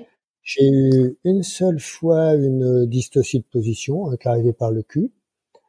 Euh, et le temps que je me prépare pour l'aider à véler, même elle a réussi à le sortir euh, en siège. Non, c'était un siège. C'était un siège, elle a réussi à le sortir en siège. J'ai jamais vu ça sur une limousine ou une autre vache. C'est euh, la vache, elle a poussé, j'ai vu la queue arriver, et fou, elle m'a expulsé le petit. C'est non, non, ça va le super bien, c'est top. Mais j'avais pour les vélages, je m'étais équipé, j'avais des caméras dans la grange, sur mon téléphone, pendant que j'étais en visite veto chez les autres, je regardais, quand j'avais une vache qui devait véler, je surveillais ma vache sur mon téléphone. alors c'est pareil, des éleveurs, je leur ai dit, mais pourquoi vous, vous, pourquoi vous équipez pas en caméra? Maintenant, une caméra, ça vaut 100 balles, quoi. Et les gars, ils perdaient des veaux au vélage parce que, ah ben, on l'a pas vu véler. Mais non, mais regardez, moi, la vache, elle est dans le box, là, et la caméra, elle passe sur mon téléphone. Et donc du coup, non, moi je m'amusais bien avec mes petites vaches là. Puis surtout, euh, on mange de la bonne viande. Et, et puis bah, quand, depuis que j'ai arrêté de veto en fait et qu'on part beaucoup à Oléron, pour faire l'élevage, faut être sur place. Hein. Ça allait quand on était de garde tout le temps et qu'on on bougeait pas en fait. Mais là, comme on passe euh, quasiment euh, des fois la moitié de la semaine à Oléron, euh, tu peux pas avoir des veaux, des vaches qui veulent et tout sans être Donc du coup, j'ai un de mes clients qui qui voulait monter un élevage de Dexter, qui m'a racheté tout mon troupeau donc toutes mes vaches, elles sont parties ensemble euh, chez un gars qui est super gentil, c'est sa fille qui s'occupe des Dexter. Et donc du coup, elles sont bien placées, ça me va bien. Et là, j'ai gardé que cinq bœufs qui me restaient qui vont passer tranquillement euh, chacun leur tour en vacances au congélateur. voilà. Et, et donc euh, comme ça, je, je, suis plus embêté avec le, la surveillance des vélages, des veaux et tout. Mais c'était, j'adorais ça moi, l'élevage de Dexter. Je trouve mes petites vaches, elles étaient trop mignonnes. J'ai l'impression que au moment, au moment donné où, où, ta vie était en transition, les choses se sont bien mises en place dans, dans ta clinique qui a été revendue et puis finalement tes, tes vaches aussi. C'était un peu le même, euh, le même scénario, j'ai l'impression. Mm. Le, bon, depuis le cancer, j'ai résisté quand même quelques années, mais, mais c'est vrai que. Et puis après, tu sais, quand tu as fait veto rural pendant 30 ans, il y a plus grand chose qui te, qui te, qui te fait waouh, quoi. Euh, au départ, tu es stressé quand tu vas faire un vélage, et merde, pour que ce soit pas une césarienne. Quand tu vas faire un vélage, merde, merde, pour que ce soit pas une dystocie. Moi, à la fin, les veaux, plus ils étaient tordus dans les vaches, plus ça m'amusait, quoi. C'est, mm. euh, plus, plus c'était, euh, un challenge de le déplier à l'intérieur et de le sortir, plus ça m'amusait. Mais après, euh, c'est vrai quand t'as plus aucun, en c'était tout en routine en fait. Les vélages, c'était pas euh, waouh waouh, je suis content, je vais faire un vélage. Euh, c'était que des contraintes parce que au niveau du temps, de la fatigue et tout. Euh, après, je pense que quand t'as fait 30 ans de rural, euh, t'as, as, pu une vache quand même, tu vas pas aller faire des trucs aussi pointus que, que sur des chiens ou sur des chevaux. Donc euh, l'activité, même au niveau chirurgie et tout, c'est quand même. Euh, on a fait des trucs marrants hein, sur les vaches, mais c'est moins pointu qu'en canine ou qu'en équine. Quoi. Donc euh, moi la canine me plaît pas. Je, je suis vraiment fait pour être dehors et quand Claire pouvait vraiment exceptionnellement ne pas, enfin ne pouvait pas exceptionnellement faire ses, ses consultations et que je devais la remplacer, c'était un peu un purgatoire pour moi d'aller m'enfermer dans la salle de consulte. C'est, j'aime pas du tout. C'est quoi que t'appréciais le plus dans le métier de vétérinaire? D'être dehors, le contact avec bah, les vaches parce que j'adore les vaches, euh, les chevaux, j'adore les chevaux. Enfin, si j'avais pu, j'aurais fait que des chevaux. Euh, et le contact avec la clientèle. Alors moi, comme j'étais seul à bosser, et, et j'ai plein de clients qui appréciaient ça aussi, c'est que en fait, il me disait, on adore bosser avec vous parce que bon, déjà, euh, a priori, je travaillais pas trop mal, mais surtout, j'étais tout seul, donc du coup, je suivais les cas de, de, de bout en bout. Et il disait, euh, j'ai des clients qui venaient d'autres clientèles où ils étaient plusieurs vétos associés, et il disait, ce qui est appréciable chez vous, c'est qu'en fait, comme c'est tout le temps vous qui venez, ben, vous voyez une vache malade, si le lendemain ça va pas mieux ou que ça, voilà, il y a besoin de la revoir, c'est vous qui revenez, vous suivez votre cas. Et vraiment, j'étais le médecin de famille, quoi. Et avec les éleveurs de vaches, j'avais vraiment un, un, rapport de médecin de famille. C'était euh, confident et tout. Enfin, je pense que tous les mmh. vétos euh, ruraux euh, euh, de notre génération, on était les confidents des éleveurs. Hein. Moi, je savais tout sur les potins familiaux, les, les maladies intimes. c'était c'était ouais, c'était vraiment non, il y a des fois c'était gênant même. Euh, voilà, donc et puis euh, non, quand ils n'avaient pas le moral, ils se confiaient et tout. Enfin, c'était vraiment un partenariat euh, qui était, euh, c'était médecin de famille à l'ancienne, à l'ancienne. Et ça, j'adorais, ça j'adorais. Mmh. Et, et ça, a, ça, a été, ça s'est vraiment détérioré au fur. Ben ça, on peut aborder le sujet d'ailleurs sur le l'évolution de la rurale, de, le, de ces pauvres éleveurs qui en fait ont eu le, le retour de bâton ce qu'ils ont, de ce qu'ils ont mis en place eux-mêmes. Moi, je leur disais souvent, euh, les gars, moi, quand j'ai commencé à bosser, là, les éleveurs, ils avaient un veto, ils avaient un marchand d'aliments et ils avaient un maquignon qui leur euh, ramassait les veaux. Quand ils ramassaient les veaux et les vaches, les maquignons, le prix du veau et de la vache, il était fait à l'étable. C'est-à-dire que nous, ici, les, les veaux de lait sous la mer, c'est des veaux labellisés. Moi, je me rappelle en, en 90, un veau, ça valait 10 000 francs, 1500 euros. Un veau à 4 mois, il les vendait 10 000 francs. C'était énorme. Hmm. Et, et les, les, prix des veaux étaient faits à l'étable. C'est-à-dire que le maquignon, il arrivait, le veau, il regardait, bon, il est bien blanc, euh, il est bien engraissé tout ça, je t'en offre tant. Le prix était fait. Et le veau partait, l'éleveur était payé. Et en fait, les éleveurs ont mis en place tout ce système coopératif et en fait, ils se sont fait manger par leur propre leur propre système.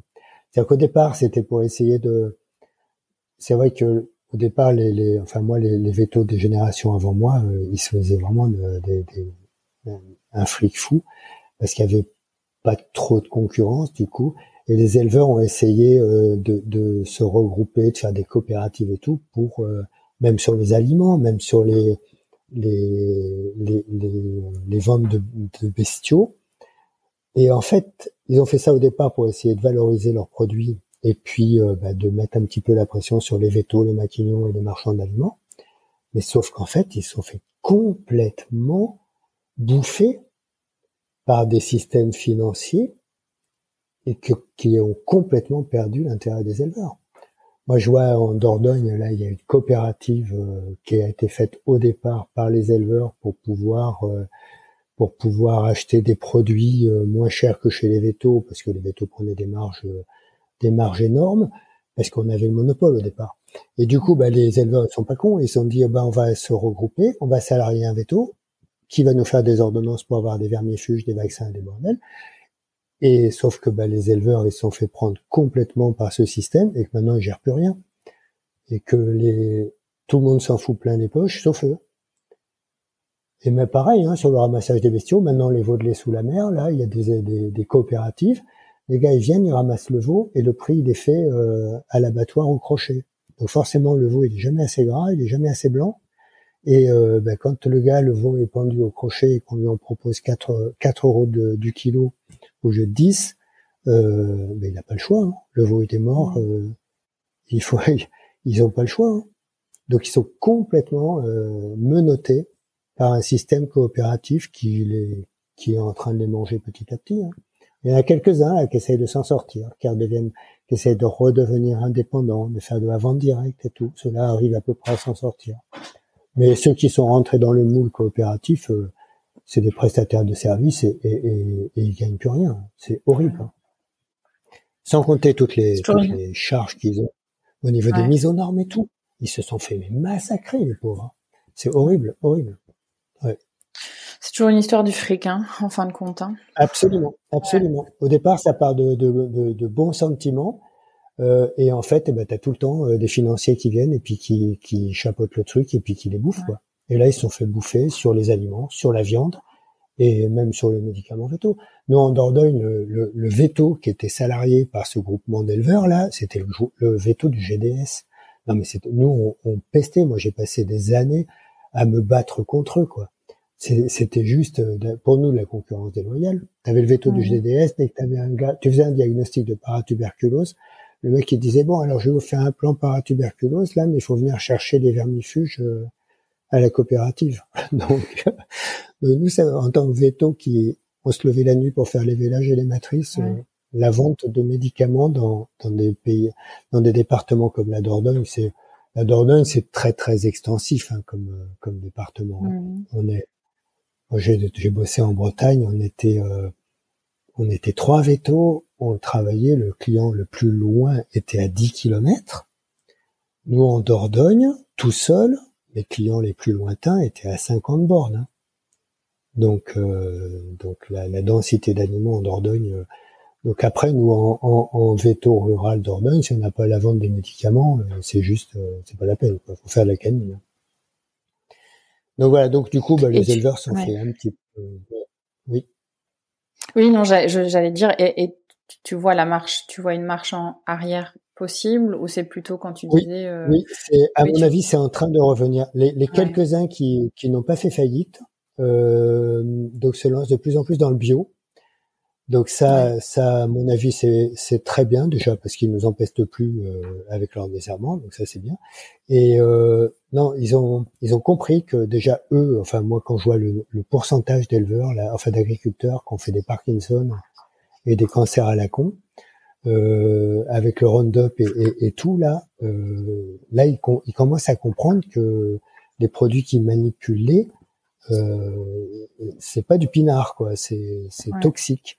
Donc il y en a plein qui, pour leur propre santé, et nous on a un, village à côté là, le, on a quand même le record.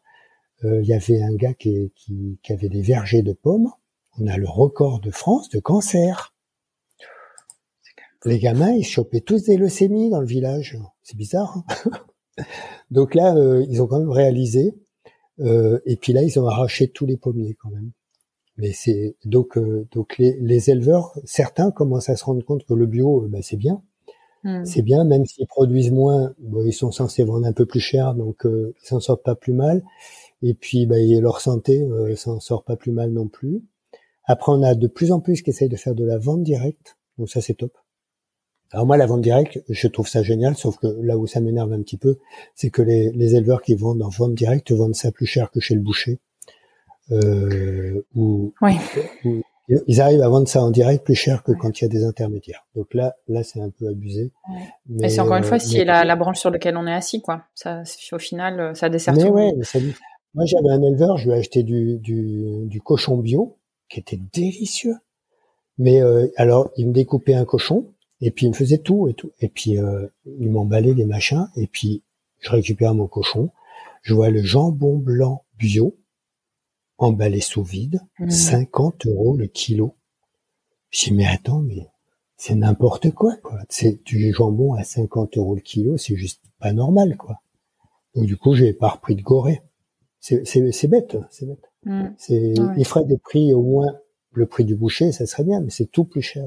enfin, mm. sur ceux que je connais dans le coin là. C'est la qualité, c'est bien, hein, c'est sympa. Et puis les gars, ils mm. sont bosseurs. Hein. Et déjà, ceux qui sont bosseurs s'en sortent mieux que les autres.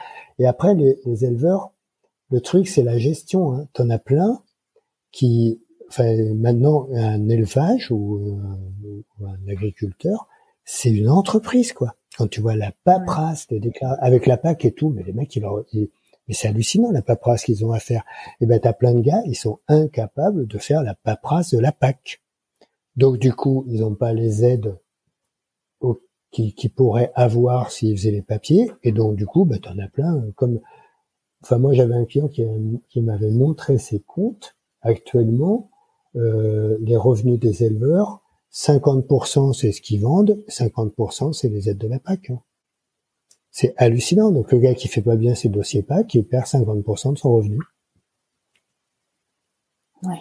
Et franchement, euh, pour remplir les dossiers PAC, euh, faut avoir envie, hein, parce qu'ils font tout pour que ce soit indigeste. Hein. Alors maintenant, les jeunes éleveurs sont obligés de faire l'école d'agriculture, donc ils les, ils un petit peu sur tout ça. Mais les générations, euh, les générations bah, de mes générations, là, les gars, ils étaient pas du tout formés pour faire toute cette paperasse, donc ils ne la font pas.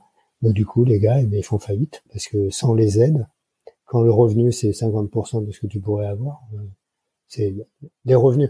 Enfin, tu vois, les veaux, les euh, il y a 30 ans valaient euh, 10 000 francs. Maintenant, un beau veau de lait sous la mer, mais avant le beau, il vaut 1500 euros. C'est pareil.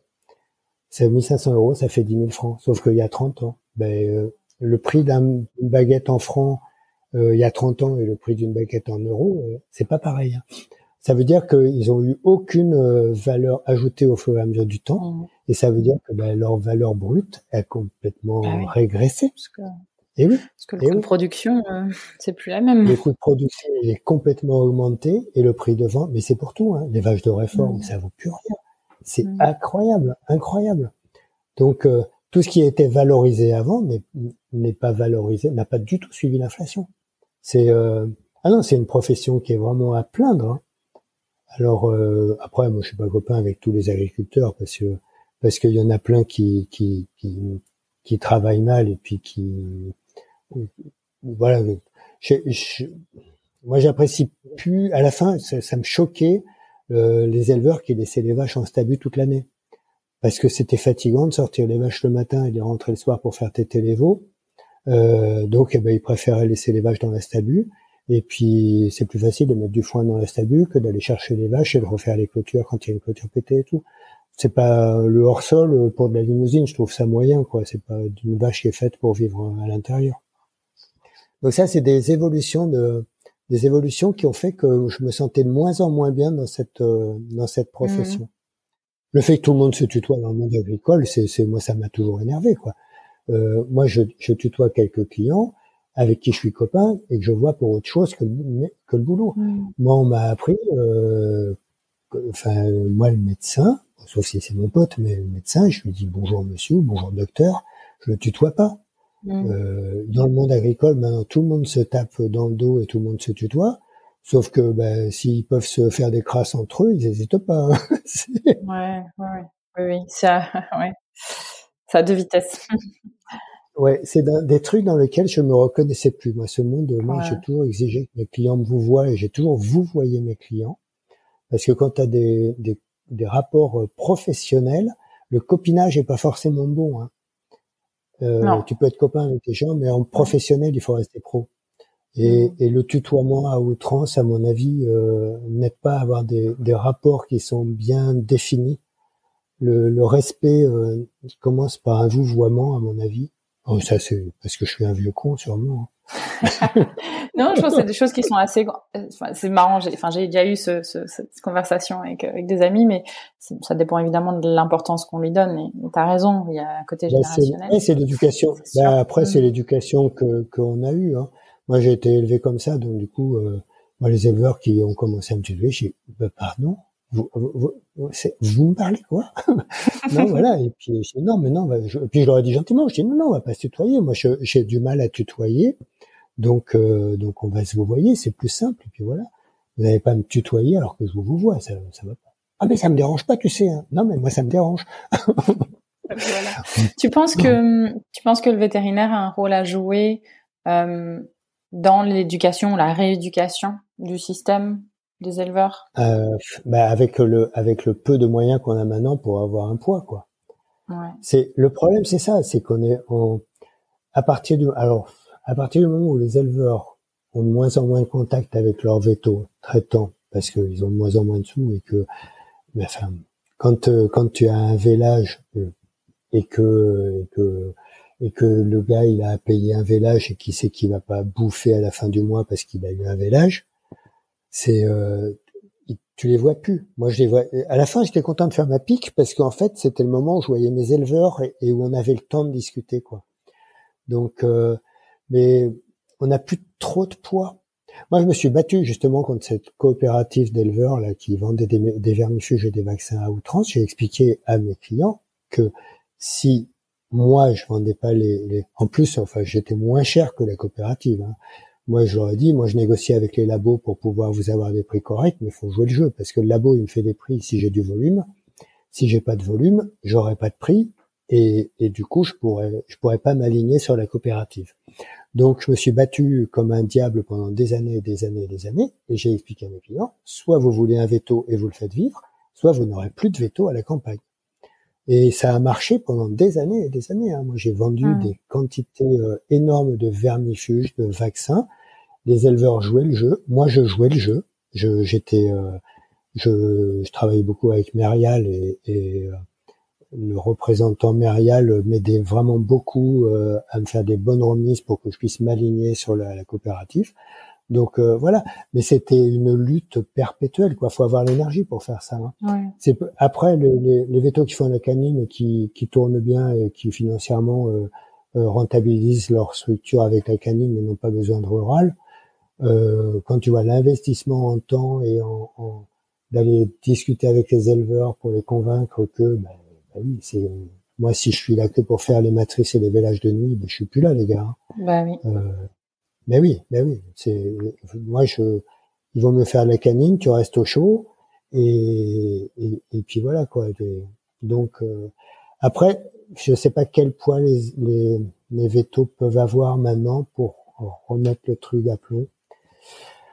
Euh, les structures se font, je sais pas. Honnêtement, je sais pas. Moi, je suis pas hyper optimiste sur la filière viande euh, en France parce que parce que vu les cours de la viande, les gars, c'est pas rentable. Moi, nous en Dordogne, là, je le vois bien parce que je passe mon temps à survoler la Dordogne. Il euh, y a plus de vaches. Hein.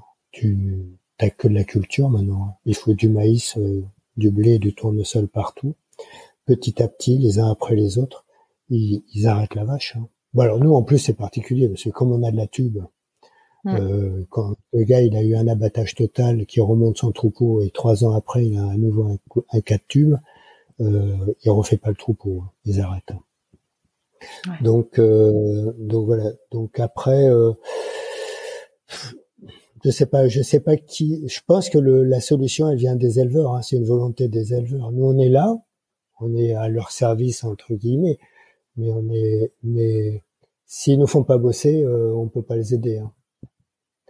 Alors ça manque de vétos ruraux, c'est sûr, hein, mais euh, mais je te dis moi à la fin, à la fin, la, la dernière année, des fois j'avais trois jours sans visite quoi. Donc c'était alors qu'au départ on avait du 10 et j'avais pas perdu de clients. Hein.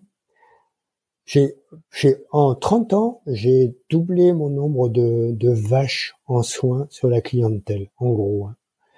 Euh, et ben le nombre de visites est passé de 15-17 par jour à des fois j'avais deux visites par semaine à la fin là parce que les gars n'appellent plus. Ouais.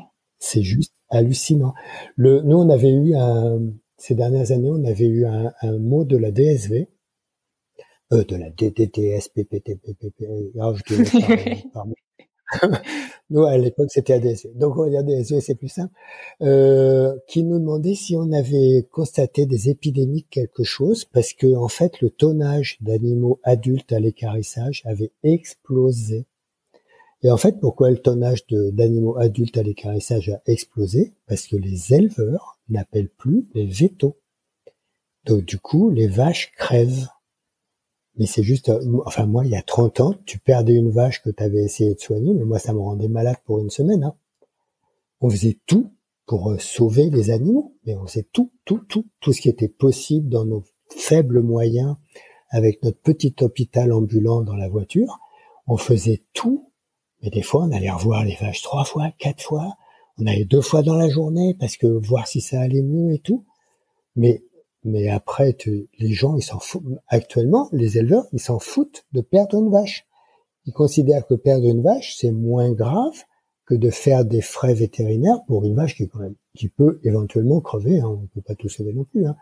Mais, euh, mais pour eux, ils veulent plus prendre le risque de faire des soins sur un animal qui risque à terme de pas s'en sortir. Donc du coup, ils, ils baissent les bras tout de suite et ils font pas de soins. Ils s'en foutent vraiment, hein. tu penses, ou, c'est vraiment la contrainte euh, financière qui C'est la contrainte financière. Alors après, ils sont habitués, hein. ils sont habitués à perdre des bêtes. Hein. Ils sont blasés, Je pense qu'ils sont, ouais, ils sont endurcis, ils sont blasés. Ils sont habitués à perdre des bêtes. Hein. Des fois, moi, j'arrivais dans les dans les dans les fermes, tu vois, il y a un cadavre de vache qui attendait des carissages. Tu dis, mais qu'est-ce qui lui est arrivé celle-là? Ah bah ouais, elle était malade, il y a huit jours à traîner, puis elle est morte. Ah, ben c'est ballot. Hein. non, non, c'est, c'est, euh, moi, c'était un, c'est, un, système dans lequel je me reconnaissais plus du tout à la fin. Mmh. Et ça a été un soulagement d'arrêter, quoi. Parce que c'est, euh, enfin, des fois, on trouvait des veaux dans des états, mais les pauvres bêtes, quoi. Les pauvres bêtes, mais, mais pourquoi vous n'avez pas appelé plus tôt pour essayer de le soigner Là, on peut plus rien faire. Quoi. C'est trop tard. C'est dommage, quoi. C'est, euh, c'est perdant pour tout le monde, quoi. C'est dommage. Mais après, euh, je te dis, euh, moi j'ai des clients qui travaillaient là. J'avais un couple qui avait euh, quand même 140 mères de Vaudelet sous la mer, donc à qui on, qu'on fait tété matin et soir. Donc c'est du boulot, hein, c'est du temps. Hein. Donc un couple avec leur enfant qui avait 25-30 ans, ben le gamin qui travaillait, pas moi, 12-14 heures par jour comme un débile, se tirer un salaire de 900 euros par mois. Donc euh, voilà son. Mais le gamin, il passait sa vie, sa vie au boulot, quoi. Donc euh, et comment veux-tu que les jeunes soient motivés pour faire ça? Et, et, donc du coup 900 balles par mois sorties. Et eh ben si tu as deux vélages, deux vélages ou trois vélages et une matrice dans le mois, et eh ben ton bénéfice est à zéro à zéro. Donc le gars, il J'ai un, éleveur là, lui, je passais beaucoup de temps à essayer de convaincre de pas se pendre. Euh, le gars, il travaillait, il était tout seul, hein, donc euh, célibataire. Il travaillait bah, comme un abruti, hein, mais comme un abruti. Il avait une centaine de mères. Et euh, il me disait, bah, c'est simple. Alors, c'est lui qui me devait 6000 balles pendant un moment. Et il me disait, mais je peux pas vous payer parce que quand je vends un veau, alors le maquignon, il m'envoie le, virement sur mon compte, et ben avec le Crédit Agricole, l'argent, il reste moins de cinq minutes sur mon compte, il est récupéré par le Crédit Agricole pour payer mes emprunts. Du coup, mon compte est à zéro en permanence. Il me dit si mes parents n'avaient pas la retraite, la retraite des parents, 200 euros par mois chacun. Donc ça veut dire qu'ils mangeaient à 3 sur 400 euros par mois en travaillant comme un abruti. Mais, mais c'est horrible, quoi. C'est horrible. Alors à l'époque, les moyens étaient alors à l'époque les moyens étaient les les les moyens étaient meilleurs parce qu'ils avaient moins de moins de matériel, ils se laissaient pas embobiner quoi. Là moi des fois je vois la taille de leur tracteur et de leur moissonneuse batteuse, je dis mais, mais vous êtes fous quoi. Des fois mais ils me prêtent des tracteurs, mais tu montes là-dedans, mais c'est une soucoupe volante les trucs maintenant les tracteurs. Hein. Eh, mais c'est hallucinant, mais c'est trop bien, et c'est génial. Alors les mecs ils sont au téléphone toute la journée, quand ils labourent ils ont le GPS qui fait tout, donc ils passent euh, et ils passent leur journée au téléphone dans leur tracteur climatisé. Mais ça, ça coûte des fortunes, ça coûte plus cher qu'un ULM. ouais, ouais, mais du coup, du coup, ils sont, ils sont suréquipés en matériel. Et en fait, mais ça leur coûte des fortunes, ils n'ont pas les moyens de s'acheter ça. Et c'est pareil, ce que je disais tout à l'heure, la gestion d'une entre, d'une exploitation agricole, c'est une entreprise. Et donc, du coup, quand les gars, ils se laissent embobiner par le, marchand de, de, matériel ou par le crédit agricole et qu'ils achètent, ils ont des investissements mais qui sont complètement disproportionnés par rapport à par rapport à leurs revenus quoi. Les fermes, elles, elles, appartiennent au crédit agricole actuellement. Les fermes, elles sont, c'est tout, est au crédit agricole. Les gars, ils sont, ils sont complètement mais menottés par le système euh, bah, de toujours le fric, toujours pareil. Bah oui, société de consommation. Ouais, plus, plus, euh, et puis peut-être il y en a beaucoup, beaucoup qui n'ont pas la maturité. moi, je vois, j'avais mes vaches et un Dutz pourri là. C'était un, un, vieux Dutz de roue motrice.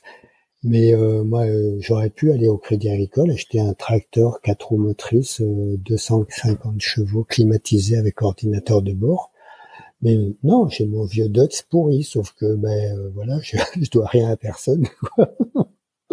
Non, non, il y a une maturité aussi, hein, de, d'état d'esprit, de se tirer la bourre entre eux. Euh, si le machin, il achète un Dutz 750 chevaux, ben, l'autre à côté, il va acheter un, John Deere 800 chevaux. Non, non, il y a beaucoup d'éleveurs qui sont des grands. Moi, je les adore, mais il y en a beaucoup qui sont qui n'ont pas la maturité pour gérer une entreprise. Et une exploitation agricole, c'est une entreprise. Mmh. Donc, mmh. c'est difficile. On peut pas tout faire à leur place. Hein. Non, c'est On peut pas tout faire à leur place. Ouais. Donc voilà. Donc euh, je suis vraiment content d'être libéré de, de, ça. De tout ça. Il y a, y a, y a une question que, que je voulais te poser euh, parce que tu me disais euh, aussi dans ta bio, je t'avais posé quelques questions. Tu me disais ce qui t'anime aujourd'hui, c'est aussi profiter. Et tu dis enfin profiter de ma famille. T'avais l'impression que ben c'était pas le cas avant? Ah non, mais c'était horrible. Avec mes gamins tout le temps où ils étaient petits, on avait un poney à la maison, on faisait de l'attelage avec le poney les deux gamins, quand ils avaient, je sais pas, moi, 4 et 6 ans, tu vois, on attelait le poney, on allait faire des balades dans les bois, mais tu peux être sûr qu'on était au plus loin de notre balade, t'avais un village qui tombait. Donc c'était tout à la bourre tout le temps. Mais en plus, c'est vraiment, tu sais, le, la loi du pas de chance. Tu peux être sûr que tu faisais un truc avec les gamins, t'allais au ruisseau, faire un, un moulin à eau, machin truc, t'avais un village qui tombait. Euh, mais c'est horrible, quoi. La pression pour les gamins. Mais, euh, mais la, Claire faisait les toute la repro était passionnée par la repro sur les juments. Donc du coup, moi j'avais la clientèle des chevaux en soins et tout, et Claire elle faisait les échos. Parce que c'est pareil, hein, quand euh, les suivis de euh, ovariens sur les juments, euh, si tu as un village au milieu de, de tes échographies, c'est bon. Donc Claire elle faisait ça, elle adorait. Ben, sauf que les gamins quand ils étaient petits, Claire les emmenait dans la voiture et dans le siège bébé pour faire les échos. Hein. Donc les gamins, quand ils allaient pas à la crèche, euh, ils suivaient. Hein. On a vu les emmener la nuit, euh, Claire ayant une urgence euh, sur un chien et moi un vélage, emmener le gamin dans la voiture pour faire le vélage, pour pas les laisser tout seul à la maison, en pleine nuit, tu vois. Donc non, profiter de la profiter de la famille. Enfin, quand t'es veto tout seul en rural et, en canine aussi, puisque Claire était toute seule, elle en canine. non, on a, au niveau au niveau de la famille, c'était. Et puis après, le soir, bon, nous, ce qui était bien, c'est que vraiment, on avait deux trucs différents avec Claire. moi, je faisais la rurale, elle, ça l'intéressait pas. Et elle faisait la canine, ça ne m'intéressait pas. Donc, du coup, le soir, on parlait pas veto. C'était bien. Ça, c'est bien. Ça, c'est bien. non, mais c'est bien, on parlait pas de nos cas. Hein. Euh, mais, euh, mais au niveau, non, au niveau familial, ce qui était pourri, c'était les, les gardes tout le temps. Le dimanche, on pouvait rien prévoir. Le dimanche, tu pouvais rien prévoir. Euh, moi, à chaque fois que j'allais faire des sorties VTT avec les potes, là, t'es au plus loin, t'as un village qui tombe. Donc euh, voilà, c'était plus du VTT, c'était du vélo de course pour rentrer faire le village. Donc euh, Et puis après, en rural, nous, là dans le coin, on est vraiment, euh, c'est la misère au niveau des vétos ruraux, il y en a plus. Hein. Du coup, moi, des fois, j'ai bien essayé de dire, euh, bon, mais non, mais écoutez, je suis loin, je suis en VTT, euh, appelez un autre veto. Mais les autres vétos, ils veulent pas. Ils s'en mettent déjà avec leurs propres clients, ils veulent pas aller faire les vélages chez les autres. Ce que je comprends, hein. ce que je comprends. Hein. Donc, euh, donc, bah, reviens vite en, v, en VTT avec tes gamins euh, pour aller faire le village. Tout, pose tout le monde, euh, pars vite. Non, non, c'est pas. C'est après les jeunes là qui veulent plus ce, rythme de vie, je les, comprends. Franchement, je les comprends. Après, moi, je reste persuadé que les jeunes ne s'investissent pas assez sur le l'achat d'une clientèle et d'être son propre patron et tout. Mais peut-être c'est plus la mode, hein, je sais pas. Après, avec les, boîtes là qui rachètent les clientèles, bah, si c'est plus simple comme ça, c'est bien pour eux, hein, c'est sûr. Oui, ou peut-être c'est une transition. L'avenir nous le dira, hein, je pense. Euh, effectivement. Ouais, si tu devais donner un conseil justement à la, à la plus jeune version de toi-même, fraîchement sortie d'école, ce serait quoi?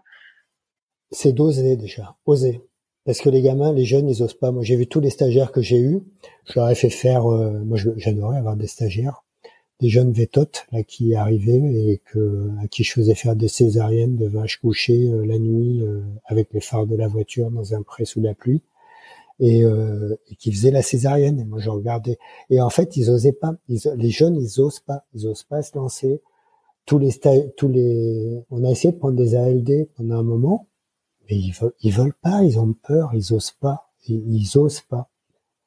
Et euh, alors peut-être que maintenant c'est plus compliqué parce que si tu fais une connerie, on te tape tout de suite sur les doigts, alors que nous à notre époque, la, connerie était beaucoup mieux tolérée. Moi, quand j'ai fait mes remplats en deuxième année, euh, j'ai dû faire des bêtises, je pense.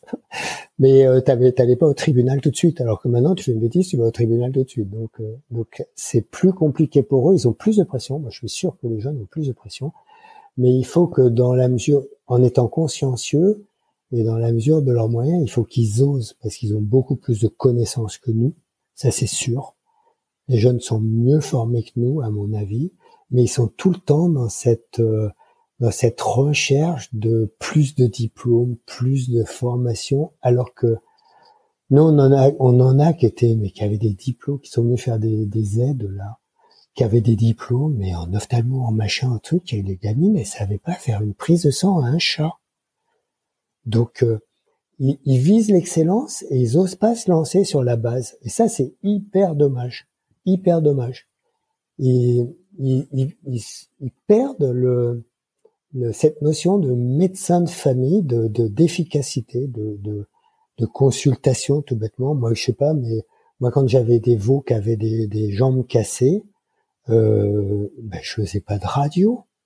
Le, un veau qui a une patte cassée, tu le palpes, tu sens, tu réduis, tu l'anesthésies, tu réduis la fracture, tu le plâtres, tu fais pas de radio de contrôle, et six semaines après, t'enlèves ton plat. Alors déjà, deux jours après, ton veau, il galope dans les tables avec son plâtre. Ça amuse beaucoup les mères. Les plâtres synthétiques, là, ça affole les limousines, elles aiment pas ça.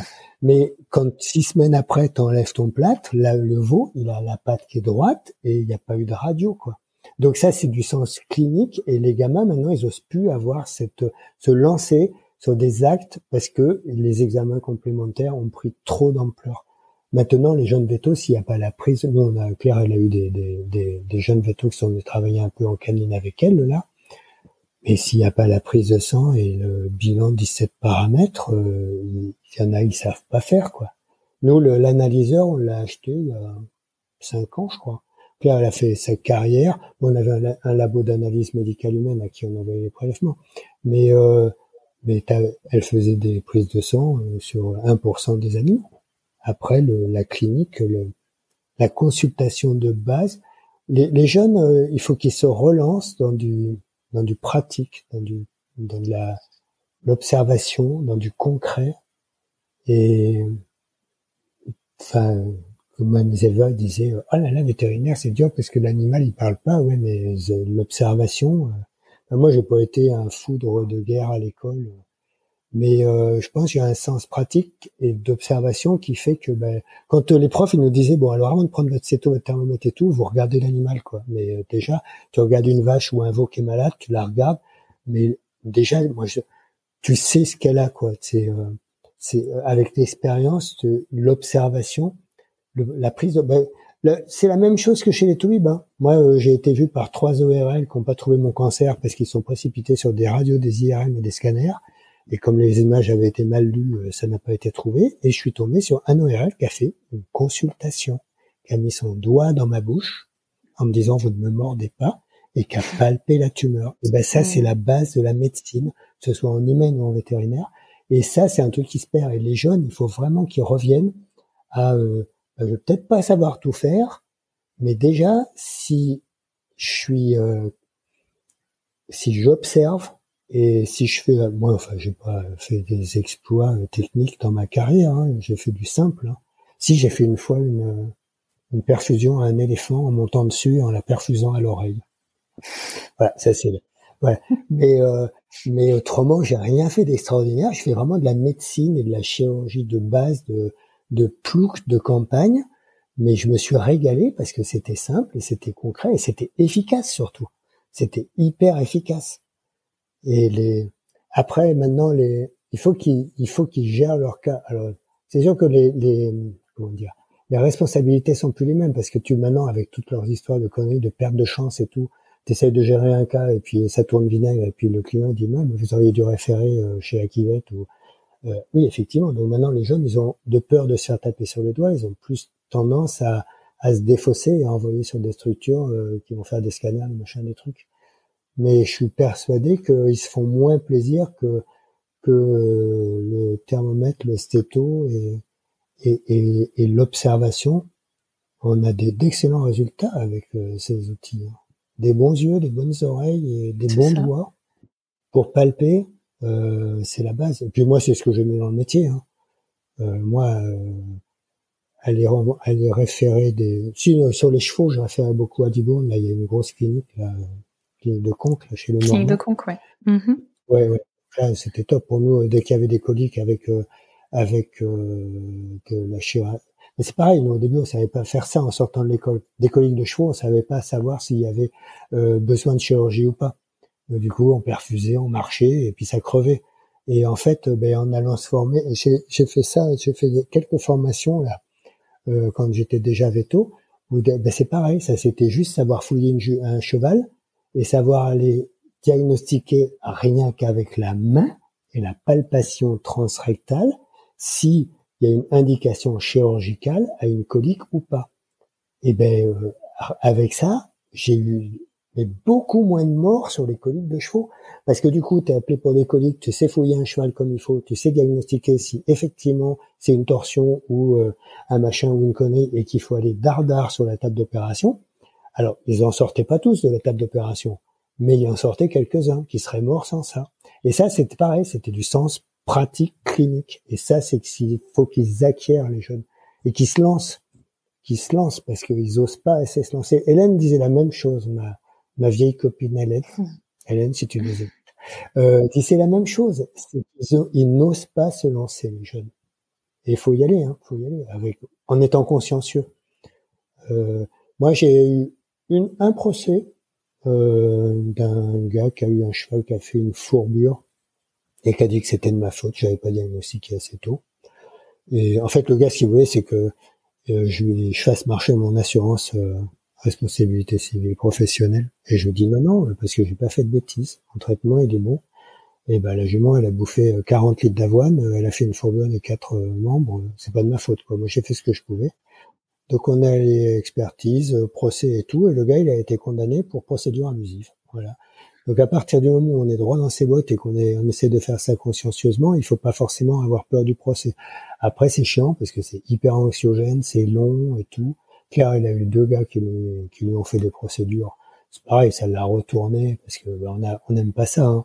Mais euh, mais les deux procédures, euh, été complètement blanchie quoi il faut qu'ils soient consciencieux et qu'ils osent. Et après, on peut faire des conneries, mais à partir du moment où on a essayé de faire le maximum, on se défend, on peut se défendre, c'est défendable quoi. Après, euh, moi j'ai dit, hein, je peux euh, quand tu as fait deux vélages dans la nuit et que tu une matrice le matin à, à 4 heures et puis que tu pars faire un, des visites après, tu as la tête dans le cul, tu peux tout à fait te tromper de flacon. Hein. Je dis moi ça, moi ça peut m'arriver de faire une faute professionnelle comme ça t'es fatigué, tu peux faire une erreur, te gourer de flacon, faire une connerie. À ce moment-là, j'accepterai mon erreur, j'accepterai de me faire taper sur les doigts. Mais euh, mais si tu fais tes trucs euh, au mieux, euh, ben, il faut oser les faire, quoi. Ils sont trop timides les jeunes. Hmm. Oser observer, c'est une belle façon de pas de clôturer ce podcast, Hervé. Je vois qu'on est, on est presque à deux heures. tu ah, crois Non, mais non, mais j'y crois pas. J'ai dit à Hélène, non, mais qu'est-ce que t'es bavarde, Hélène, mais qu'est-ce que t'es bavarde? tu as fait pire qu'elle. Elle va te retourner la même, elle va te dire, ah, bah, tu vois. Euh... J'ai fait pire qu'Hélène. Oh là là, je suis trop bavard. Ma femme me dit souvent. On dirait Colombo. Ma femme me dit Colombo, excellent, oui. Ça, alors, tout le monde n'aura pas la référence, mais c'était, j'aime beaucoup, j'aime beaucoup. Du coup, tu, du coup, tu vas pas oser, mais j'allais te demander si tu avais quelque chose que tu voulais rajouter euh, avant de, de, clôturer le podcast. Non, non, c'est très gentil d'avoir pensé à moi. Euh, ben il faut que les si il faut que les jeunes vétos ils aient des belles carrières et puis que après il faut que quand on se retourne on ne dise pas j'ai perdu mon temps et, et, puis regretter. Moi, comme je dis, euh, si je meurs demain, euh, ben, j'aurais pas pu en faire plus. Et puis, euh, et puis euh, voilà, je peux me retourner. Je suis content, j'ai une belle famille, j'ai, je vis bien, je me régale, j'ai les loisirs maintenant que je veux. Je les ai pas volés, hein, je les vérité. Mais mais voilà, dire aux, dire aux, aux jeunes vétos, profitez de la vie, faites votre boulot consciencieusement et mais profiter aussi de la vie, c'est sûr. Euh, parce que quand on arrive à, à 60 ans et qu'on a que du boulot de, derrière soi, euh, c'est pas moi maintenant j'essaye de faire du surf, mais je souffre hein, au niveau de la souplesse pour relever, pour me remettre debout. Euh, c'est dur. J'aurais commencé à 30 ans, ça aurait été mieux. non, non, mais pour dire qu'il faut profiter de l'instant présent, ça c'est sûr. Et, et puis euh, et puis voilà, faut se régaler. Moi sur ma page Facebook, c'est euh, profite de la vie et je vous conseille d'en faire autant. Ben voilà, c'est ma conclusion. C'est une très belle conclusion. Et pour ceux qui veulent euh, bah, te suivre, te contacter, on mettra euh, voilà les liens vers ta ton entreprise dans, ouais, j'ai un Site internet là pour mon entreprise, voilà. Ou s'ils veulent voir un peu à quoi ça ressemble, ils peuvent aller voir. Et ceux qui veulent venir en Dordogne et venir survoler la Dordogne, euh, ils me contactent, il n'y a pas de souci. Voilà. Bah, génial. Bah, je te remercie beaucoup euh, pour euh, ces deux heures passées en ta compagnie. ouais, t'as pas beaucoup parlé. Mais qu'est-ce que je suis bavard, incroyable. Non mais j'avais pas besoin. ça, les, ça, les jeunes ils vont comprendre. Allô, qu'est-ce que je suis Voilà, tout à fait, tout à fait, tout à fait. En tout cas, merci à toi et merci à tous nos, nos auditeurs et, euh, et bis à toi, je vais clôturer Merci à tous ceux qui ont été assez patients pour écouter jusqu'à la fin. Allez, ciao, ciao, bye bye. Si vous avez aimé cet épisode, n'hésitez pas à le partager à vos amis, à vos collègues, à tous les vétérinaires que ça peut intéresser et ou à lui laisser 5 étoiles. Ça aide vraiment ce podcast à se faire connaître et à se développer. Il me reste à vous souhaiter une très belle journée et surtout prenez soin de vous, de votre famille, de vos collègues et de vos patients.